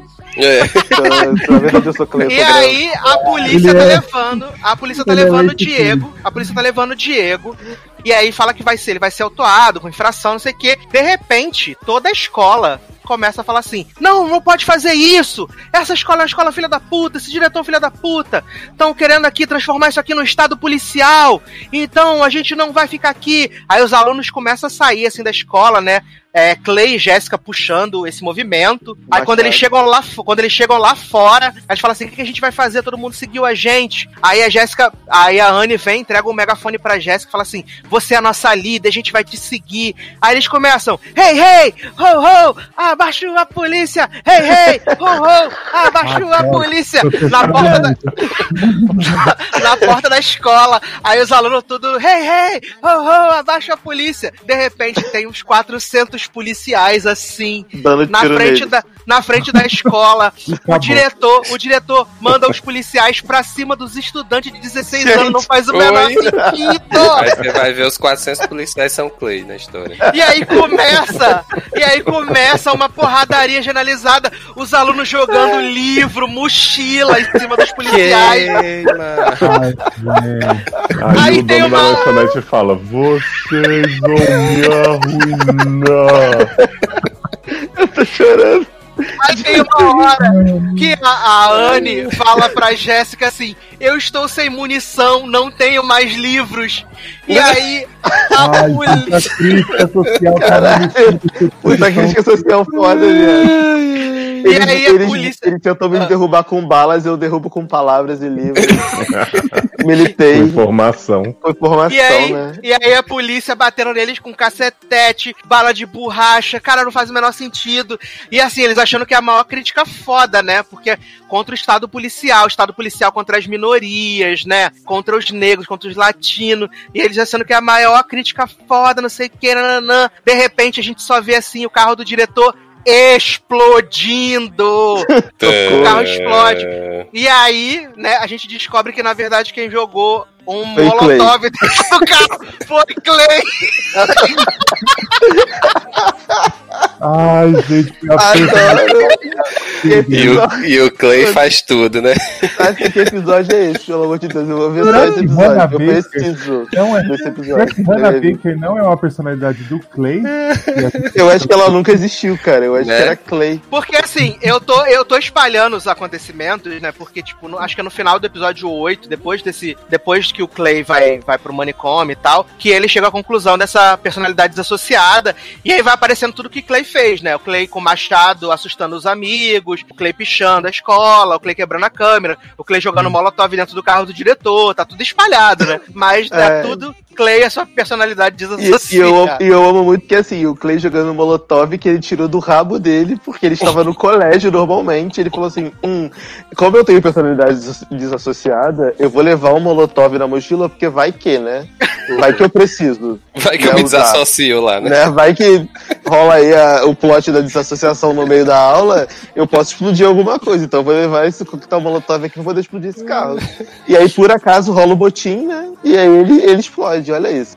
E aí a gente chega aos dois episódios finais, né? Aonde, é, depois disso, Eu tô chocado com a quantidade de coisa que acontece nessa temporada final, gente. Tô muito É porque os chocado. episódios, cada um tinha uma hora, né? Uma hora e dois, uma hora e três. O último tem uma hora e quarenta, né? Então, Misericórdia. É muita coisa mesmo. E aí o que acontece, né? Eles descobrem esse plot de que o, que o Tyler tá ajudando a polícia a pegar o traficante de armas, não sei o que, nananã. Aparentemente tá tudo sussa, tudo tranquilo, só que por causa da briga que eles tiveram com a polícia lá, né? Rei, rei, ho, ho, então não vai ter mais baile de formatura. Não vai ter mais baile de formatura, cancelado, canceled. E aí eles decidem se reunir e falar assim: vamos falar pros nossos pais a verdade. Eu amo essa cena, porque eles falam assim: vamos fazer uma coisa muito arriscada que a gente nunca pensou antes. Contar pros nossos pais. A verdade, mas apenas parte dela. É, vamos- eles falam assim: vamos manipular, dá só a informação que a gente precisa pra eles ficarem com pena, não sei o que. Ah, que bom. Ai, Clay, nossa, não acredito que vou ter coragem de fazer isso. Aí Clay chega pros pais e fala assim: gente, nem te conto, eu tenho um transtorno de personalidade, quebrei carro, fiz não sei o que e tal. Aí eles, ai, que bom que você confiou na gente, filho. Tô muito feliz.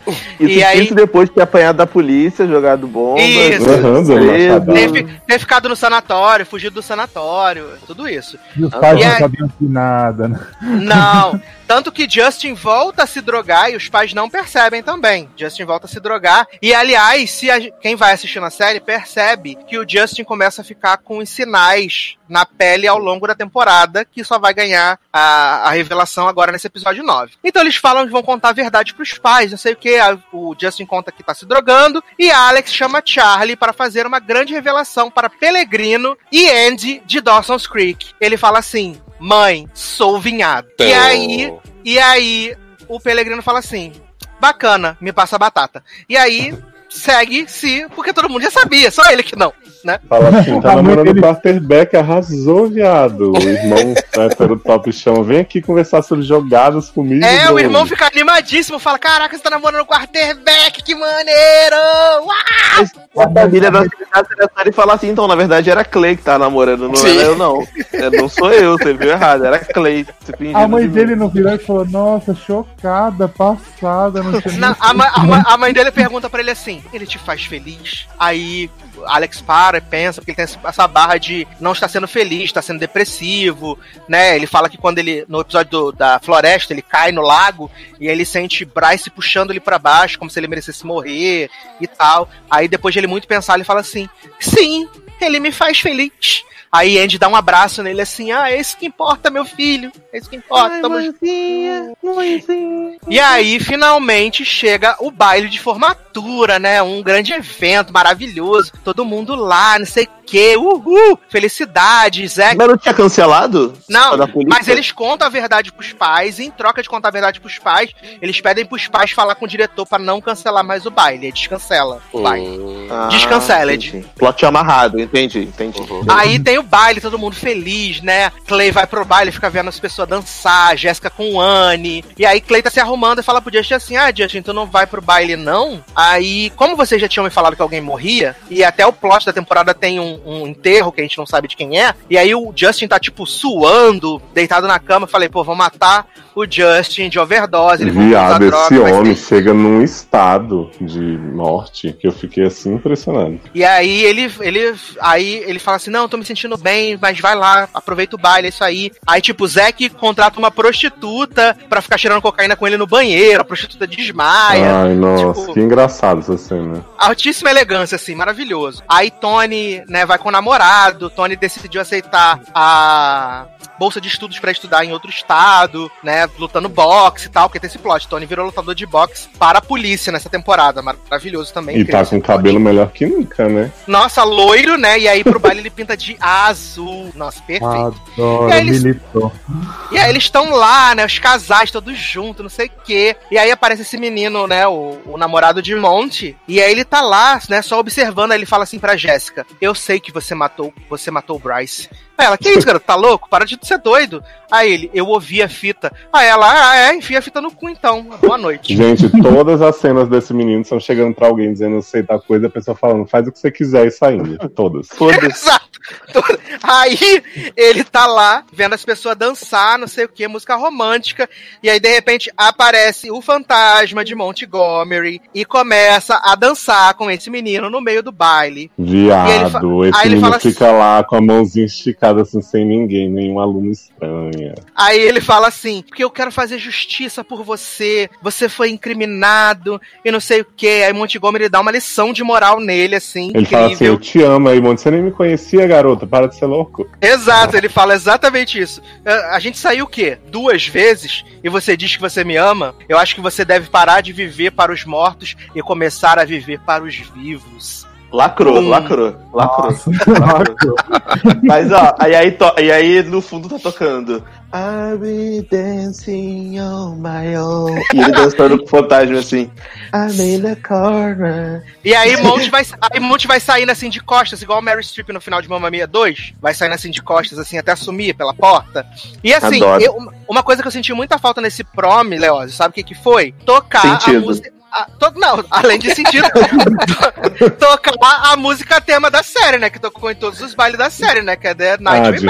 Hannah? Sim, É, a música achei de que ia assim, ser. Menino, sentia falta. então- Achei então que que- Hannah foi muito deixada de lado essa temporada. É quer dizer É. que a resolução do plot do cara foi ele falar que o fantasma Calma, não acabou ainda. Não acabou Gente, ainda. mas não acaba Calma. nunca. Não acabou ainda. Esse é o penúltimo episódio.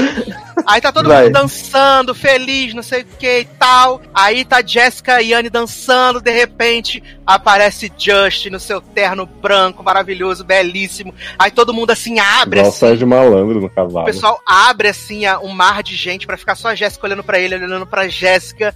Aí ele fala assim: "Ai, eu te amo", não sei o quê. Aí a Jéssica fala assim: "Ai, nunca mais me solta", não sei o quê. Uhum. Aí eles estão dançando E aí lindamente. narrando assim, a gente dançou essa noite como se o mundo estivesse acabando, porque muita alegria, a gente descobriu que amava o baile, e aí o mundo acabando, o mundo acabando, o mundo acabando. Exato. E aí Clay tá sentado, né, enquanto ele tá narrando isso. Aí a mãe de Clay senta do lado dele e ele fala assim: "Mãe, quer dançar?" Aí ele vai dançar com a mãe, eles estão dançando, todo mundo dançando, né? Uma loucura. E aí, de repente, Justin começa a passar mal, passar mal, desmaia no baile, acaba o episódio. Vai passar mal. O final, o final da série vai ser. E, e ainda bem que tivemos a barraca do beijo. né? Vai acabar. Viado. Mas olha, esse plot de Justin, eu fiquei assim, falei com o Sassi que eu nunca vi um desserviço maior pra.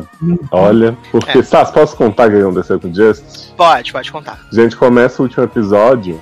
Justin tá no hospital, morrendo já. Tipo, seus, suas últimas visitas, últimas palavras. E aí uma médica explica pra Clay pra Uma família... médica não, amado. Alice Gray. Alice Gray, exatamente, costuma ser uma cirurgiã. E explica pra eles que Justin tem HIV.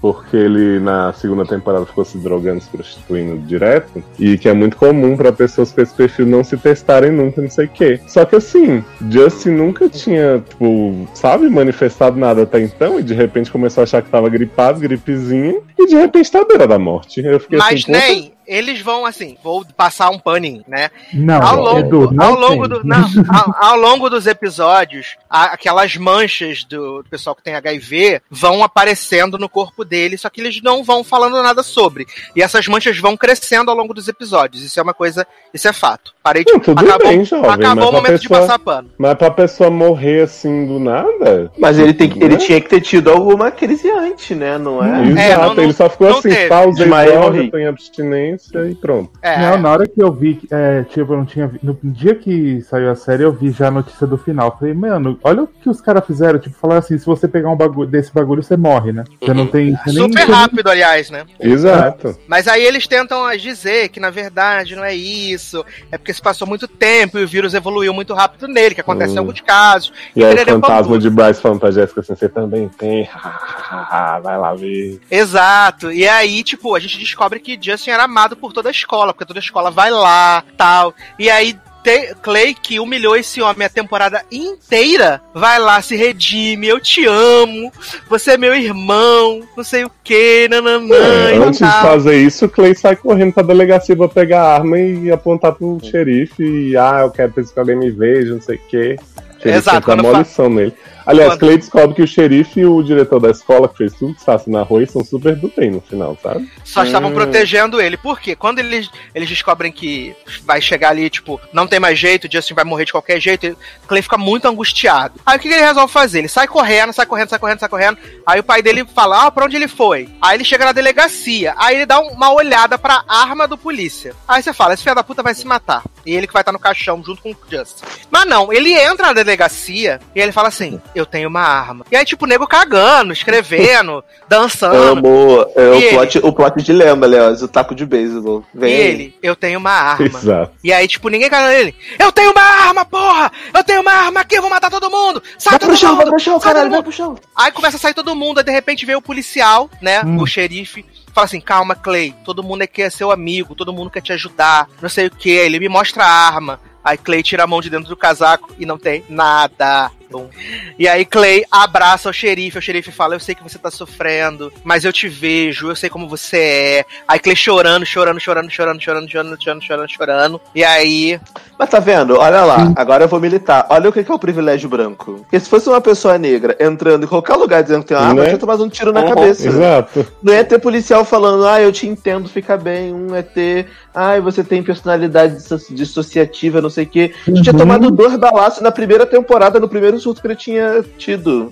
É. Eu, eu fico puto com isso, cara. Sim. Não, assim, gente, nada do que o Clay fez na temporada era para as pessoas ficarem só abraçando ele, dizendo, ah, tá bom, eu te entendo. Tipo, ele já tinha que ter sido preso há tanto tempo. Sim, cara. Pelo É, não, ou, ou, realmente, ou realmente internado numa instituição mental, porque ele não Pra tava sempre. bem. Ele não tava bem. E né? tem outro trauma muito, outro drama muito complexo, né? Que Zack, que é esse personagem que teve tanto desenvolvimento, não quer entrar no hospital para se despedir de Justin, que é o hospital onde o pai dele morreu há 10 mil anos.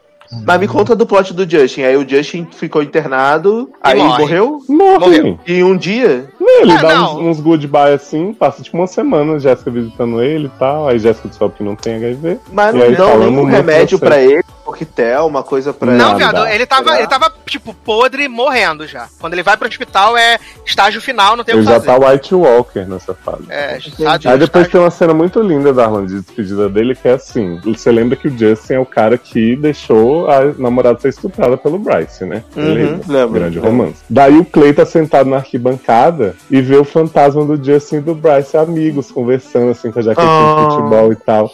Aí o Justin vira pra ele e fala assim: Você deve estar se perguntando por que, que eu tô aqui com o fantasma dele, né? Aí Clay, aham. Ele então, porque a gente se amava, né? Apesar de tudo, a gente tem que encontrar o perdão Ele era meu e irmão. seguir em frente. Ele era meu irmão. Aí eu fico, quê? tipo, sério isso? Hum, que bom. E aí, não, tá, aí começa a gente Olha, começa... Menino, sabe a cena da, da delegacia? Você falou, eu pensei, seria maravilhoso se ele fala que tem uma arma, ele abre o casaco e tira um livro. atira a Bíblia, né? Falar assim. Iria Olha, salva em nome de Deus. Glória a Deus, aleluia. E aí, e aí começa as resoluções, né? O, o Justin morre, e aí Alex decide é, encontrar o Winston pra assumir que ele matou Bryce. Aí ele chega assim pra Winston e fala assim: Winston, tudo bom? Seguinte, eu sei que você me ama, eu matei Bryce, faz o que você quiser com essa informação. Boa noite. e aí ele vai embora. já tinha levado fora de Anne, de Jéssica, de todo mundo que ele investigou, e as pessoas diziam, faz o que tu quiser, não tô nem aí.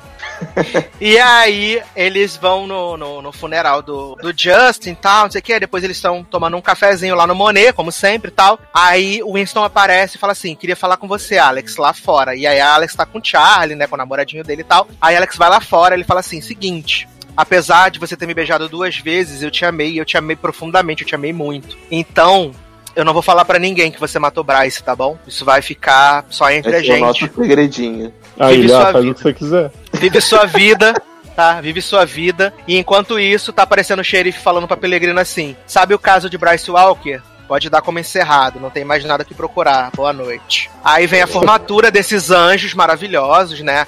Aí estão lá, all in this together. E aí a Adson Montgomery manda pra Clay uma caixinha com as fitas de Hannah Bake, falando assim: Ai, finalmente a polícia me devolveu as fitinhas e eu acho que elas são de você e de Tony. Faz o que vocês Hum. quiser. Beijo, amo vocês. E tem um Aí- plot ótimo que eles escolhem Clay como orador da turma. Orador da porque Eles turma, acham que ele A tem qual uma personalidade dele? É, é, pois é. Agora não desassocia mais porque não tem mais estresse. E aí, viado, o Clay diz assim: Eu não tenho o que dizer, meu, não faço ideia, não sei o que. A diretora, não, você sabe sim, tal, ET. Aí a Jéssica vai e faz um discurso mó legal antes de tudo, Ai, sobrevivência, não sei o que. Aí o Clay vai e copia o discurso dela, fala tudo que ela falou depois. Ai, Ele se gente. inspirou nela, né? Foi adaptação livre, tá? Foi sim. E aí, eles se reúnem, né? E aí eles fazem a, a reunião com todos os protagonistas de 30 Reasons Why, né? Que aí Sim. volta a Japa Vulsa, Courtney, volta a outra gay também, a gay literária. Ó, vou Na fazer uma observação igreja. sobre essa parte. Eles estão todos no ginásio, várias cenas, um monte de gente passando, conversando com as outras. Ah, vai ficar tudo bem, olha, eu vou pra tal faculdade. E aí o Clay fala pros pais assim: eu tenho que ir ali resolver um negócio. Tchau, beijo, até mais tarde. Aí fica Clay e cada. é, como é o. o, Os original tapers. É, os tapers ficam sentados na arquibancada, um a 10 metros de distância cada um do outro. Eu falei com o Leózio que isso já estava praticando distanciamento social, já estava É, preparado pro pois coronavírus. é. Aí tá tipo assim, um deitado, a Jéssica com cara de puta, de não aguento mais essa série, o Clay pensando. e aí eles estão. Aí você pensa, eles estão num lugar isolados. Aí quando abre a imagem, você vê que eles estão no mesmo lugar que eles estavam antes, com os pais em volta. Então assim, Clay se despediu pra ficar 10 horas parado na bancada. E, a- E, e aí, aí, chega uma, uma menina e fala assim: Oi, Clay, não sei o que, sua moda bem e tal, adorei seu discurso, não sei o que, pega meu ato. Aí você já sabe que Clay vai ter uma próxima obsessão, né? E aí o povo chega e, E fala: Tá na hora, dois. Clay, vamos lá. Aí eu tá na hora de quê, gente? Vocês já estavam aí há 10 minutos. não, e aí, e aí tem esse. E assim nasceu o Coringa. E aí né? tem esse rolê do. Ele, ele vê o, o Bryce e o Monte, né? Aí ele vê o, o Bryce e o Justin. E aí, de repente, aparece Hannah Bacon sentada do outro lado da arquibancada. Só que, como a Catherine Langford não quis prestar esse papel ridículo, eles aproveitaram a mesma cena da primeira temporada em que ela está sentada no banco, sozinha Olha. Olhando pro Clay, e aí corta pra eles enterrando, né, as fitas no mesmo lugar onde Clay escutou pela primeira vez a primeira fita. Aí eles vão lá, enterra as fitas, e aí Jessica começa a ver Bryce, e aí Bryce fala assim: tá vendo? Eu venci. Aí Jéssica fala assim pra ele assim: Tu venceu nada, quem venceu foi o amor. Sabe por quê? Porque por causa de todas as coisas que você fez, eu encontrei A esse grande grupo de amigos, a gente se uniu, a gente se ama. E isso aqui vai ser pra A sempre. gente se ama. Aí Bryce fala assim: Ah, então pelo menos você foi responsável por isso tudo bem, né? Ela é, passar bem. É a Maraia do grupo, Bryce. Juntou a, a todo mundo. Sim. Agora, Bryce era a gola do Click Club. E aí Bryce Ah. vai embora. Não, a Jéssica fala assim: Eu amo essas pessoas, amo o Tony, amo o Crush, não sei o quê. Amo até Ryan Shea, sei lá o nome desse homem, que era o É viado o da gay literário. carta. É, viado Que o homem não literário. aparecia há 15 anos na série, mas muito amor, né? eu fico pensando, Leoz e Sassi, que viram, né, essa temporada aí, as pessoas que sobreviveram até agora fazendo isso, eles devem ter tanta inveja de Hannah Baker.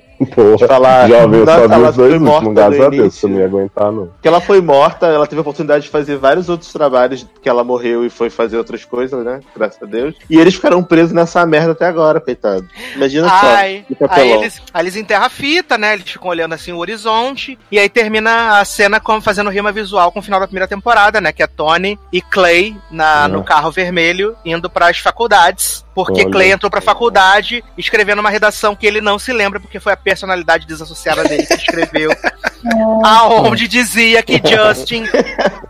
Que Justin era Foi- o foi maior a pessoa- ah, fala. né? É que ele entrou. É verdade, é verdade, que ele não lembra que ele escreveu a, a, a É. coisa. Foi personalidade associada. E aí ele lê a redação que Justin deixou. Que Justin entrou na faculdade também, mesmo morto. E a redação de Justin era ele falando que Clay era o herói dele. Adoro entrar na faculdade mesmo. Ah, não aguento. Adoro que quem entrou foi a Clarice Lispector, né? A personalidade Clarice Foi. Lispector de, de, de Clay que entrou. Escreveu a carta pra ele, psicografou. E aí, Eu amo que todo mundo é herói um do outro, né? As pessoas se admiram, mas ninguém nunca falou um pro outro que admirava, né? Ah. Tratava as pessoas Não. com nem lixo. E, E aí depois todo mundo se morreu admirava. Você não? que tem? O que não? Deviam ter falado, ah, a Hannah morreu porque mereceu, né? Porque só faltou isso eles falaram. Só faltou isso, mano. E aí acabou, acaba a série com Tony e Clay no carro vermelho indo em direção à Ah. faculdade. Preparando o spin-off na faculdade. Uhum, vem aí. É. Tony com 45 anos de idade já, porque a cara do ator é de 45 anos de idade. E outra personalidade de Clay, né? Uhum. O Clay se dividiu, se dividiu entre aulas e personalidades, né? Ai, gente, mas assim, o que eu falei com o Zanon é que essa temporada ela é muito ruim, muito ruim, muito ruim. Não acredito, não dá pra perceber. Assim, Como assim? a segunda é ruim, a terceira é triste, mas essa é num nível assim de ruindade. E assim, eles tentam abordar temas que supostamente são interessantes, né? Porque eles falam de síndrome de pânico, de suicídio, de estado policial, de tiroteio em escola. Só que é tudo da forma mais esculhambada possível, assim, da forma mais escrota possível, né? E, e é horrível. Mas assim, se tem uma coisa que eu vou destacar é o Dylan Binetti, que ele tá muito bem, sabe? Ele entregou legal no papel. E a Alicia Bow, que faz a Jéssica. Eles estão muito bem, muito bem, apesar do lixo de texto que é, sabe? Assim, é Ah, eu que corajosa, assim. deveria Eu ganhar que- um Emmy por 40 personagens que ele fez temporada. eu espero, eu espero que eles consigam um emprego melhor, assim, em breve, sabe? Tomara. Porque- Puxado. Puxado, puxado, puxado. Eu gosto da menina que faz a Jéssica. Eu, acho, eu lembro que eu- eu só vi a primeira temporada. E eu lembro que eu gostava dela. Ela é ótima, a Bacana. Alicia Boa. A É. Alicia Boa, ela é ótima. Ela é boa Mas, mesmo. assim, triste. Taylor Rocha, Merecia mais. que belíssima canção. Vamos tocar para passar para o último bloco desse podcast. Ai, gente, fiquei até anestesiado agora depois desse resumo. Eu É, acho que não tem como superar esse bloco. Acho que eles deveriam encerrar aqui, porque É, então. não tem como ficar melhor que isso, pessoal. Honestamente. Ai, ai. Vamos pedir aí a última música, né, de Rainha Isa, que é Let Me Be The One, né? Essa Música da parceria, ONU, né? é, essa parceria com o Major que não é laser, né? Let me be the ONU. Let Me Be The Star. Que? Adoro. Então vamos tocar Isa e Major, que não é laser, e a gente já volta.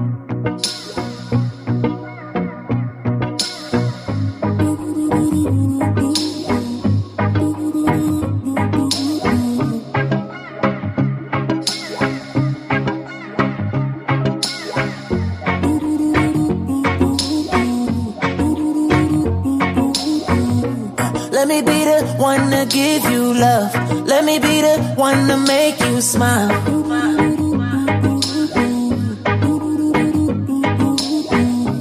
Let me be the one to lift you up.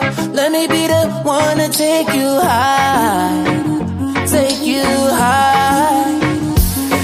I will ride, I will die, I will put it on the line. I will fight, I will fly, I will put in overtime for you. Da, da, da, for you. I don't like when you cry, baby. Let me dry your eyes and provide an insight that can elevate what life is for you. For you. Give me your secrets. I'll never judge, no. Let me show you what a higher love feels like. Let me open up your mind so you can remember you are really so much more. So much more. Let me be the one to give you love. Let me be the one to make you smile. Oh, yeah. Let me be the one to lift you up. Let me be the one to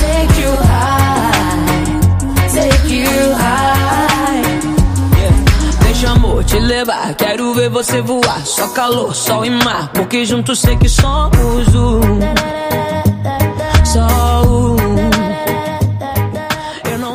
Estamos de volta com o último bloco do LogadoCast. Impressionado que eu, ainda tenho, que eu ainda tenho voz para falar do, do novo clássico, né? A gente, no programa dessa semana especial Dia dos Namorados, a gente falou sobre a maior trilogia de amor, né? Umidificante, que foi 50 tons. E a gente vai falar agora sobre um clássico moderno, né? Do amor polonês, que é 365 dias, ou 365 DNI, né? Como tá na capa original. Esse grande romance, segundo Darlan, uma franquia de livros e Uhum. um filme que fez muito sucesso na Polônia. E eu queria que Franquia Darlan conhecida como Alex Rider também. Queria que, da, queria que Darlan trouxesse a sinopse de 365 dias. Então, gente, só pra, só pra esclarecer umas coisas, é o seguinte, eu vi muita gente falando que esse filme é desse ano, mas esse filme, ele estreou, sei lá, em abril de 2019 no cinema aqui. E ele ficou, sei lá, seis meses no cinema. Tipo, todo dia que eu ia no cinema, esse filme tava passando. Ele fez muito dinheiro, tipo, arrecadou muito dinheiro. Porque o cinema aqui na Polônia, ele faz muito dinheiro. As pessoas gostam de ao cinema aqui. Então, é, esse filme basicamente é, ele é baseado numa franquia de livros, né? Acho que são dois ou três livros, se eu não me engano. Esse, Deve ser um do, do, do sequestro barra estupro, e depois deve ser, eles devem viver esse amor doentio aí, com a personalidade número 7 de Clay, né? Que a gente ouviu aí, que também deve ter participado dessa história e a gente não sabia. Mas a história basicamente é o quê? É um homem psicopata que, assim, simplesmente ele olha uma mulher, ele resolve sequestrar essa mulher e estuprar essa mulher e falar que essa mulher não, vai se apaixonar por ele. Ele fica sonhando com ela dias. vários anos depois que o pai dele é assassinado. Cinco anos! Então, não, assim... eu, tô, eu, eu vou direto ao ponto, gente, porque nada disso importa, que ele fica sonhando com ela e tal. Só importa que ele resolve, ele fica obcecado por ela, sequestra ela e fala: Você vai me amar, eu vou fazer você se apaixonar por mim em um ano. Uhum. E ele fica abusando dessa mulher. Eu adoro, não. 365 né? eu... dias. Né? É, Adoro que ele fala assim: você vai ficar preso aqui sem a sua vida, mas eu não vou te forçar nada. É, só o, que, eu, falei, o que eu falei com o Taylor antes dele assistir Consensual. o filme. Eu falei com o Taylor antes dele assistir o filme. Foi que eu falei assim: gente, não é possível. Esse homem tá lá com o pai, esse homem é mafioso, não sei o que. Aí, tipo, ele tá olhando uma mulher avulsa na praia. Aí, tipo, porque foi a última coisa que ele viu antes dele passar por essa experiência de quase morte. Ele fica cinco anos obcecado com ela. E aí, quando ele reencontra, ele vê ela no aeroporto, ele diz assim: vou sequestrar essa mulher e manter ela contra a minha vontade aqui durante um ano. Caralho! Quem não faz o nunca, menor né? sentido. Mas é a, psico- ah, é a psicopatia, jovem. As pessoas. Ele, ele era ficcionado por ela e ele falou: É. vou fazer essa mulher se derreter de qualquer jeito. Mas Ele faz tudo fala vontade que ela dela, tinha um mas namorado que consensual. traía ela, né? Ah, então, Viado, então tá ele- liberado de estuprar, né? Se o namorado trair, acho que tá de boa. Eu sei que no início desse filme tá esse homem com, com uns véi e uns capanga em cima de uma torre, né? No meio do nada, que ele olha a mulher lá embaixo. E vem um tiro que eu fico me perguntando da onde veio aquele tiro, gente. Do espaço, Foi né? Clay, viado. Foi Clay. Só pode ser Clay. Foi Clay. Eu digo, é um negócio lá em cima e vê um tiro e mata dois de uma vez. Mata não, né? Mata um e o outro fica paranoico. Não, e assim, é, aí esse homem fala assim pra essa mulher, ai, que você vai ficar aqui 365 dias e você vai me amar. Só que antes disso tem um plot maravilhoso que ele tá no avião voando, e aí vem a aeromoça, e esse homem dá uma espirotada na goela dessa mulher. Uhum. Deixa a mulher, ele deixa a mulher sem corda vocal de tanto estocar naquele lugar. Ele mete a piroca e sai no ouvido. Não, e a mulher tá com o maior cara de tipo, tô puta, tô muito sendo assediada, e no final ela dá umas lambidas na cara assim, na mão, não Né? Faz muito. toda a cara Olha, sensual lá de que gostou. É, não, e a pirocada na goela é um plot recorrente desse filme, né? Sim. Porque vai É porque não acontecer dá- mais algumas vezes. É porque não dá pra dar a pirocada, pirocada, né? Assim, toda hora. Então ele mete a pirocada na gala porque é pra dar a cena de impacto, né? sim. Sabe qual é o grande problema desse filme pra mim? Não é o cara. É que ele existe, né? É, não.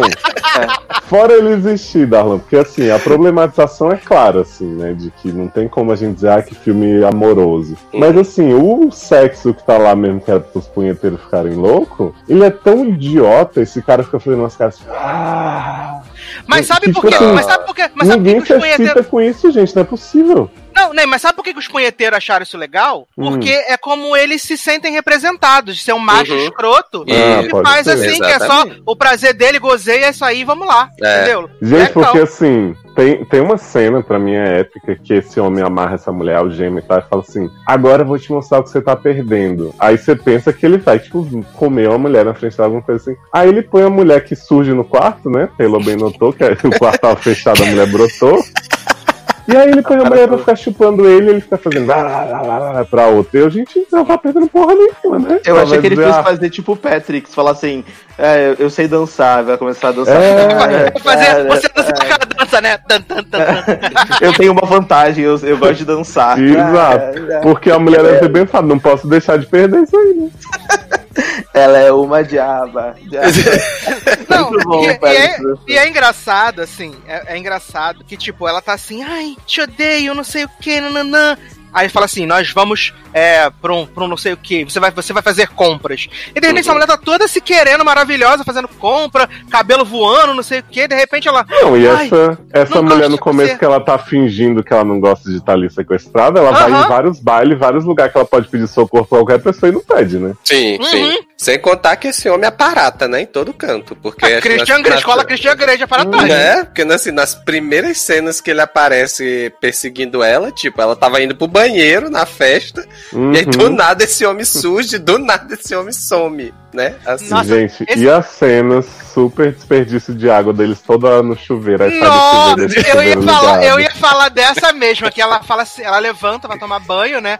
Aí ela fica lá, aí ele vem, aí ele fica no chuveiro do lado, aí ela fala assim, aí ele fala assim, se você está olhando tanto é porque você quer usar, se você está olhando tanto é porque você quer. Aí ela fica com cara de não gostar, aí ele vem, chega lá, aí fica tipo, eles gastando água num lado e a Uhum, outra torneira sim. caindo água também, assim, sozinha, assim, o tempo todo. Desesperador, gente. Ai, meu pai. Mas céu. assim, o ponto de virada desse filme foi uma cena que eu voltei pra ver várias vezes, o Henrique ficou voltando também. É quando ela tá puta com ele no barco, ela sai correndo com o velho assim, e ele fica, Laura, pra onde você vai, Laura? Volta aqui. Tipo, como se ela tivesse muita opção, né? Num barco em alto mar. E aí ele chega, dá uns tapas nela, a mulher cai, balançando os braços assim, no mar. Aí ele vai lá salvar ela e depois ela, nossa, eu te amo demais. Aí eles começam a Aham. foder lança assim, sem fim, na frente do homem, do, do Ai, motorista. esse homem fugindo nesse barco. Gente, eu só quero sossego. E esse casal, gente, a gente vai trepar aqui agora. Sai daqui, velho. Não, e eles transam nos lugares sujos, assim, olha. Ai, meu Deus. Não, esse homem é asqueroso, né? O protagonista, asqueroso também.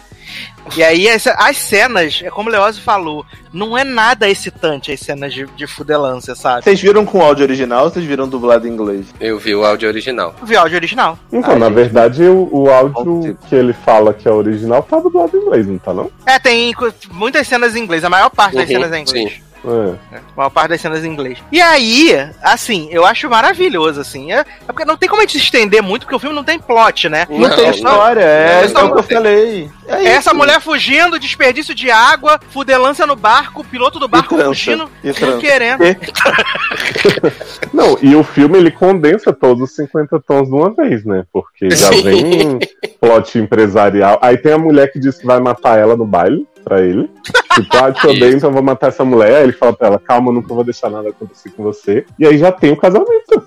Não, e ela fala assim, e ela fala, eu não vou precisar de 365 dias, porque eu já te amo. Ah, vai Ai, tomar, nossa, ou seja, o nome do filme tinha que ser 22 dias, né? Né? Vai se lascar, mano. E ela eu- pega, eu, e ela pega eu coloquei buquê, aqui, né? pessoal, no, no Allegro, que é tipo o Mercado Livre aqui da Polônia, e são quatro livros. 365 dias. É porque tá tudo em polonês, eu não sei falar esses nomes, mas. Uhum. Tem, Ah, importante algumas- dizer, viu, gente, que a versão que o Darlan viu é diferente da nossa, Sim, porque a uhum. nossa corta todas as partes e Darlan, Corta- segundo corta ele, a as piroca do pirocadas homem. surra de cu toda hora, né? Tem bolada na, na bunda da mulher direto. Eu quero é essa versão, porque na minha não teve nada disso. Eu não Tem achei bolada. unrated versão. Tem né? bolada. Eu vou, te, eu vou, eu, vou ter que dar o, o play aqui no, no filme e eu vou gravar no meu celular e vou mandar no grupo. Isso, isso, isso, isso, quero. Quero, pelo amor de Deus. É o mínimo que eu espero. E aí. Ó, mas tem aqui, ó, pessoal, ó, 365 dias. Confira o final explicado do polêmico filme da Netflix. Acho que a gente precisa clicar nesse vídeo. Final pra ver. Ah, explicado. importante. Eu acho importante pra gente entender, né? Sim. O que que, que como assim? Como, né? Como assim eles chegaram nessa posição, né? Não, que. ah, expli- Conta pra gente, Léo, o que vai acontecendo nesse final. Tem o plot do casamento, né? Que elas vão, ela tá com a peruquinha loura agora. Ah, vi- viado, primeiro assim, essa mulher passou não sei quantos dias desaparecida, e aí quando ela volta que ela encontra a amiga lá, que fala, ai mulher, você não me E a amiga notícia, acha não sei o quê." ótimo. Exato, aí ela conta tudo pra amiga, a amiga tô de boa. Aí eles vão num outro casamento que estão os pais da menina, e Uhum. a mãe, ai mulher, você ficou ótima, loira, e tipo assim, não sentiu falta, né? Não teve Não, nada. deu- não deu mais notícia, né, menina? Exato. E aí o, o padrasto, pai da menina, sei lá, foi perguntando pro Christian Grey, polonês, assim, quais são suas intenções com ela? Ele, as piores possíveis, ah, vou matar ela, não sei o que. Ele, ah, você é muito engraçado, não sei o que, adorei ele, mulher. Aí, quando ele pede em casamento, a amiga fica putaça, né? Mulher, como assim? Ele te manteve, né? é, como é? Hostage, refém. Refém. não sei o quê. Aí ela, não, mas eu amo ele, não sei o quê. Aí elas saem pra fazer alguma coisa do casamento num carro, passam por um túnel, não sei o quê. E nisso tem uma cena maravilhosa que eu tive que voltar também pra entender, porque é uma fala super rápida que o velho tá no carro, voltando lá pra Christian Grey. E aí ele recebe um telefonema e fala pro motorista assim: corre, corre, vamos matar a Laura. Viado, eu voltei três vezes porque eu não tava entendendo o que tava acontecendo. Aí no final tá, tá tipo assim, um monte de carro da polícia é, do lado de fora do túnel, onde a mulher não mostra o túnel explodindo, não mo- mostra o carro batendo, não mostra nada. Tá a é, o polícia carro lá. nunca saiu. Exato, é, tipo, voltou no tempo, né? Alguma coisa assim. E o Clay chegou lá com o machado e levou elas no portal. E aí o Christian Grey começa a chorar e acaba. Cai no chão e acaba o filme. Sim. E aí você fica, o que que está acontecendo? Qual final é a lindo desses, do final, né? Vamos ver esse vídeo de final explicado pra gente entender. Eu botei no meu coração que ela morreu e acabou, pra sempre. Mas vai ter 366 dias, né? Não, então, mandei aí, são três livros, na verdade. Tem 365 de Ni, aí tem o segundo livro que eu acho que é focado na mulher, e o terceiro que deve ser de Clay, a personalidade dele. Né? Eu adoro que aparece Quem é esse homem. gente? Tem um outro homem avulso aí no terceiro, que eu não sei quem é. Mas são esses É, três o- livros é o aí. protagonista depois, de, outra- depois que ficou raspou a cabeça. É o Eu Clay. adorei que a atriz se chama Blanca Lipsinka, né? Bora eu lá. Menina, de pose.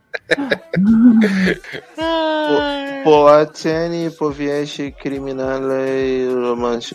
É, tá dizendo que é tipo um livro é, de romance criminal. Romance criminal. Hum. Uhum. Uhum. É porque é um crime ele ter sido escrito, né? Olá, pô, deve ser. É um crime alguém ter encadernado isso, botado pra vender, né? E eu acho maravilhoso Exato. que o preço, é esse livro é tão bom que ele custa R$6,99. Olha. Adoro! 6,99 dinheiros poloneses? Vale cada centavo. Acho que eu vou sim. comprar pra dar de Natal pra vocês quando eu for pro Brasil. porque- Melhor presente vocês vão ganhar na vida de vocês. Ó, Inesque- aqui, ó, achei, ó, ó, ó. 365 dias, o outro é Ten de Gen, é tipo, Ten de Gen é tipo é, alguma coisa good. O que, que é Ten? Não sei. De Gen eu sei que é good. Agora Ten eu não sei. E o outro. É o Fab Five da moda. E o outro é Colane 365 dias. Esse outro homem. Oh, será que, será que é uma história alternativa também? Será que ela vai ser sequestrada por outra pessoa que ficou obcecada por ela? O que, que Já será que é? Colane? Deixa eu botar no tradutor. Colane. Será que ele compra creme de cabelo pra passar nela? Menino, Será que é ela foi careca, levada gente. por quem matou o pai dele? Colane. É isso, acho que Ah, é não, isso. é Colane e Next. Então, mais um ano, viado, vão, vão sequestrar a mulher de novo, não acredito. Darlan, eu acho que você tem o compromisso de pesquisar a história dos outros livros pra trazer no próximo programa. Só Pelo amor de. Deus. Ó, o, o, o terceiro é Another 365, então é tipo mais Adoro. 365 dias. E o segundo, deixa eu traduzir aqui. Tem de gen, tem de gen, gen dobre. This Day. Então é 365 dias o primeiro. O segundo é This Day. Deve contar, sei lá, um dia da vida da mulher depois de morta, sei lá. Tô assumindo que ela morreu, tá? Não sei. e o último é mais 365 dias. Que aí quando ela ressuscita. Uhum, depois que Jesus. Ela é Jesus, né? Uhum. Ai, eu amo.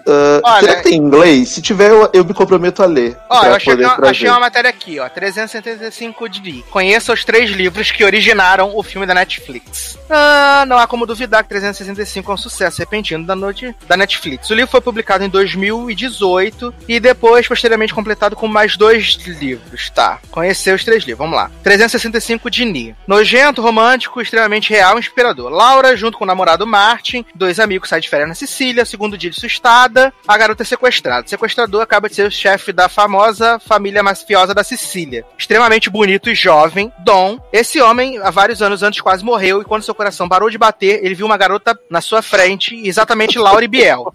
Adoro. Quando ele, quando ele voltou à vida, prometeu a si mesmo que encontraria a mulher que ele via. Máximo da a menina 365 dias para amar e ficar com ele. Tá, tem 10 dias. A vida siciliana de Laura Biel começa a se parecer um conto de fadas. Há um grande casamento, um marido que fará e lhe dará tudo, Ah, gravidez isso o filme presente. já mostrou, então, esses 10 E dias. luxo imaginável. Serviços, carros, residência bem armar. Tudo seria perfeito se não fosse pelos gangsters ao redor. Há Adoro. um crime Eita. indefinido parando ao ar. Ser a esposa do homem mais perigoso da, da Sicília tem as suas consequências. De E rapina, Lara então. achará Amo. isso doloroso.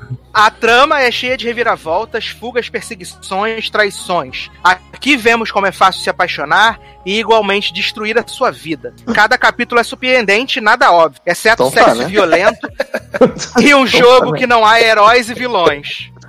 Há um grande desconhecido, um grande amor e uma grande paixão. Então Tá, agora. Sasso, deixa, deixa eu ler o Colene, que eu achei muito maravilhoso, muito conceito, por favor. Tá. Colene 365 DNI, né? Próximos 365 dias. Laura grávida é baleada. Amo. Eita.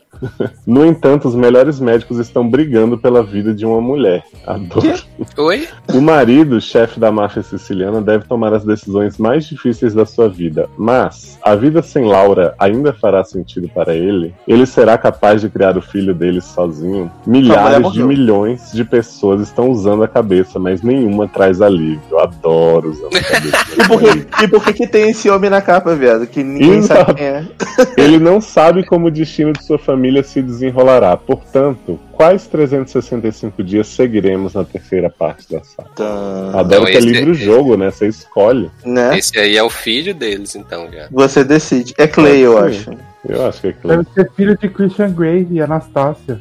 Uhum. O filho que causa ciúmes. Já será adulto, que, né? Será que esse cara é o filho de Anastasia Christian Grey adulto que cresceu traumatizado e virou chefe Uhum. do tráfico da Sicília? Sim. Talvez. Porque depois de ser rejeitado pelo pai dentro da barriga da mãe, né? E ficou com ciúme, acho que ele pode ter crescido com esse trauma, né? Acho que faz Ai. sentido, talvez. Gente, mas assim. Gente, mas sério, por favor, esse filme não é da Netflix, tá? Pelo amor de Deus. Não é da Netflix. Esse filme não foi feito pela Netflix. Então, assim, é horrível, mas não é da Netflix. A Netflix não é culpada por essa Não, mas Netflix Mas as pessoas não estão ruim, achando faz, horrível. mas- As pessoas estão achando incrível. Pois é, tá sempre no top 10. É, as pessoas estão achando incríveis, estão achando maravilhoso, que é a maior coisa já feita, que é muito sensual, e aí eu fico procurando a sensualidade desse filme, gente. Gente, eu vou dizer uma coisa: o mérito desse filme é que aí, né, colando com o nosso programa de Dia dos Namorados, 50 tons parece ótimo agora, tanto em sexo sensual quanto em história. Gente, Olha- eu tô morrendo com esse gif que você mandou, Leózio, do, do, do cara do Crepúsculo olhando pra um bebê. Isso é o filho do Eduardo e da Bela no É filme? mesmo? É, Inês, me amo. Mas por que ele tá olhando com essa cara? Ele vai matar a criança? É quando ele se apaixona por ela. Tem- Ah, é verdade, que no último ele apaixona, né? Que ele, Uhum. ah, ele, ele protege. É verdade. Caramba, que, que Olha. gif escroto, misericórdia. Ai, ai, eu Ai, amo, ai. gente. Então é isso, né? É isso então, né, gente? Vamos pra minhas Ah. despedidas então. Depois desse grande romance aí, né? O maior romance da temporada. Like Do. Ah, importante falar que a gente não falou que a trilha sonora desse filme é incessantemente horrorosa, né? Cada Podre. cena é uma Nossa, música podre. Podre. Ah, nossa, é horrível. Mas, jovem, agradece por Deus que não é Disco Polo, porque Disco Polo é insuportável. O que, que é Disco Polo? Agradece a Deus que. Disco Polo, sabe a música disco? Uhum. Disco da década de 80? Hum. Então, só que eles, eles, aqui na Polônia, eles ouvem essa merda. Só que eles ouvem, é tipo assim. Eu vou mandar pra vocês no YouTube um videozinho. É uma música horrível, super cafona, que as pessoas saem na rua pra dançar. É tipo. E as pessoas dançam com o bracinho, assim, sabe? É, é muito nada a ver, é horrível. Todo mundo ouve. A gente tem um canal na televisão que é Disco Polo TV, que fica passando Nossa. 24 horas por dia só essas músicas. Jesus É amado. Amor. Loucomia, né? Né? Olha. É muito ruim. É como se você fosse pra uma festa e tocasse só, sei lá, é, música de final de festa no Brasil, sei lá, Explosão Nossa, Chacabum, por 24 horas. Ah, eu sabe? adoro. 24 horas? Venga Boys. Braga Boys, bomba. Braga Boy. Los hermanos. Aí já pesou. Não, aí aí é pesou foda, o né? ambiente. Aí É, pesou o aí, ambiente. aí não dá. Aí não foi legal, não, tá? Só isso que eu quero dizer. Mas vamos então para minhas chances de despedidas, então, começando com o Márcio Zanon. Então, gente, obrigado por escutar até aqui. Me segue lá no Twitter, no Instagram, com Zanon. E lembre-se que livros são armas. ai, ai. Telinho, minhas chances de despedidas. Bom, né? Mais um pra conta, mais um programinha aí pra conta. Essa semana, né? Foi dose dupla, né? Esses dias aí a gente teve o especial de Dia dos Namorados e esse agora, né? Só coisa boa. E segue lá nas redes, Twitter e no Instagram como Taylor Rocha, né? Tamo lá. E é isso.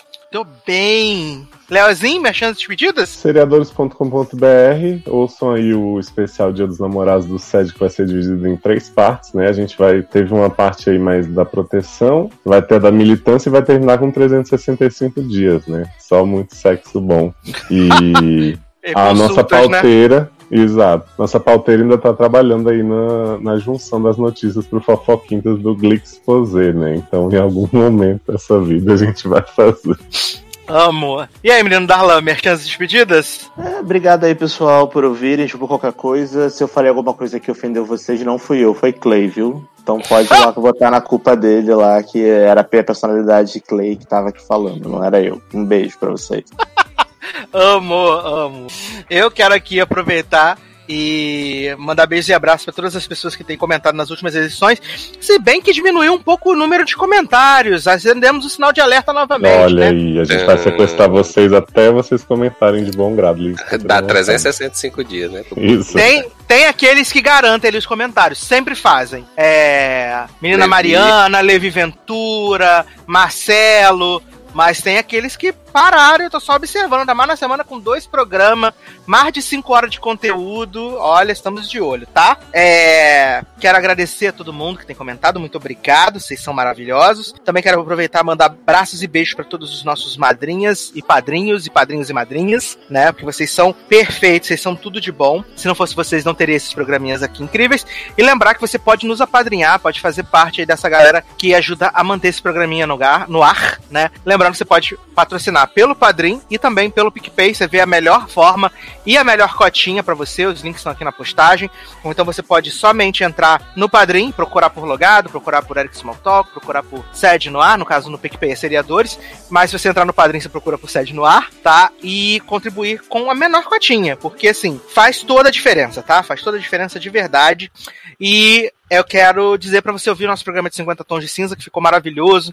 Tem trechos dos filmes dublados, tá? Assim, altíssimo nível, altíssimo garra e elegância. E assim, pra gente relembrar, vou aqui passar aqui, né, rapidamente, um agradecimento para todos os nossos padrinhos e madrinhas, Amanda Guiar, Diego Paixão, Débora Santos, Isadora Soares, Júlia Albuquerque, Júlia Calda, João Neto, Karina Almeida, Marcelo Soares, Mariana Barbosa, Michele Santos, Pamela Araújo, Pedro Brito, Tatiana Rosa, Taylor Rocha, Vitor Hugo Fernandes e William Carlos, muito, muito, muito obrigado. Vocês são muito importantes para nós. É, lembre de deixar aí seus comentários, né? De compartilhar nas redes, que é muito importante. E a gente volta na próxima edição, então, tá bom? É isso, meus queridos. Um grande abraço, até a próxima e tchau.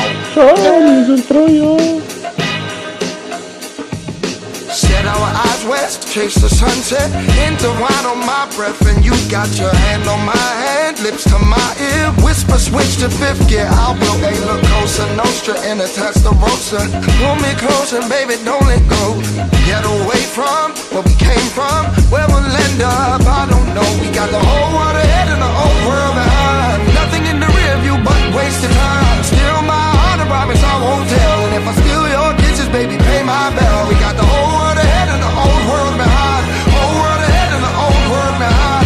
Whole world ahead and the old world behind. You're the whole world and the world is mine.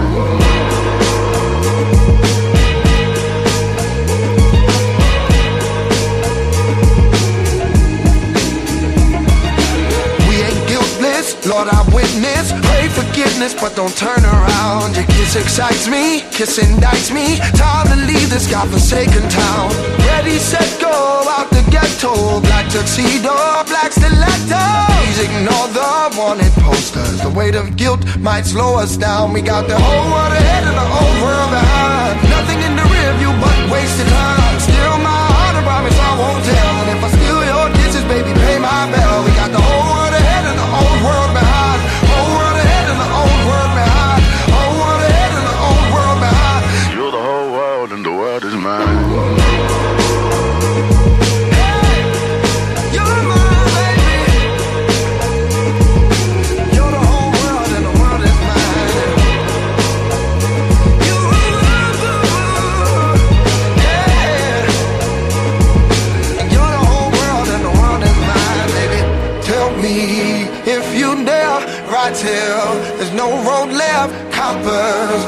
on our trail. Would you follow me over the edge, darling? Pay no mind to the sound of the sirens and caution signs. Let's run for our lives. I'd rather be running than run out of time. We're heading the old world behind Nothing in the rear view but wasted time. Still mine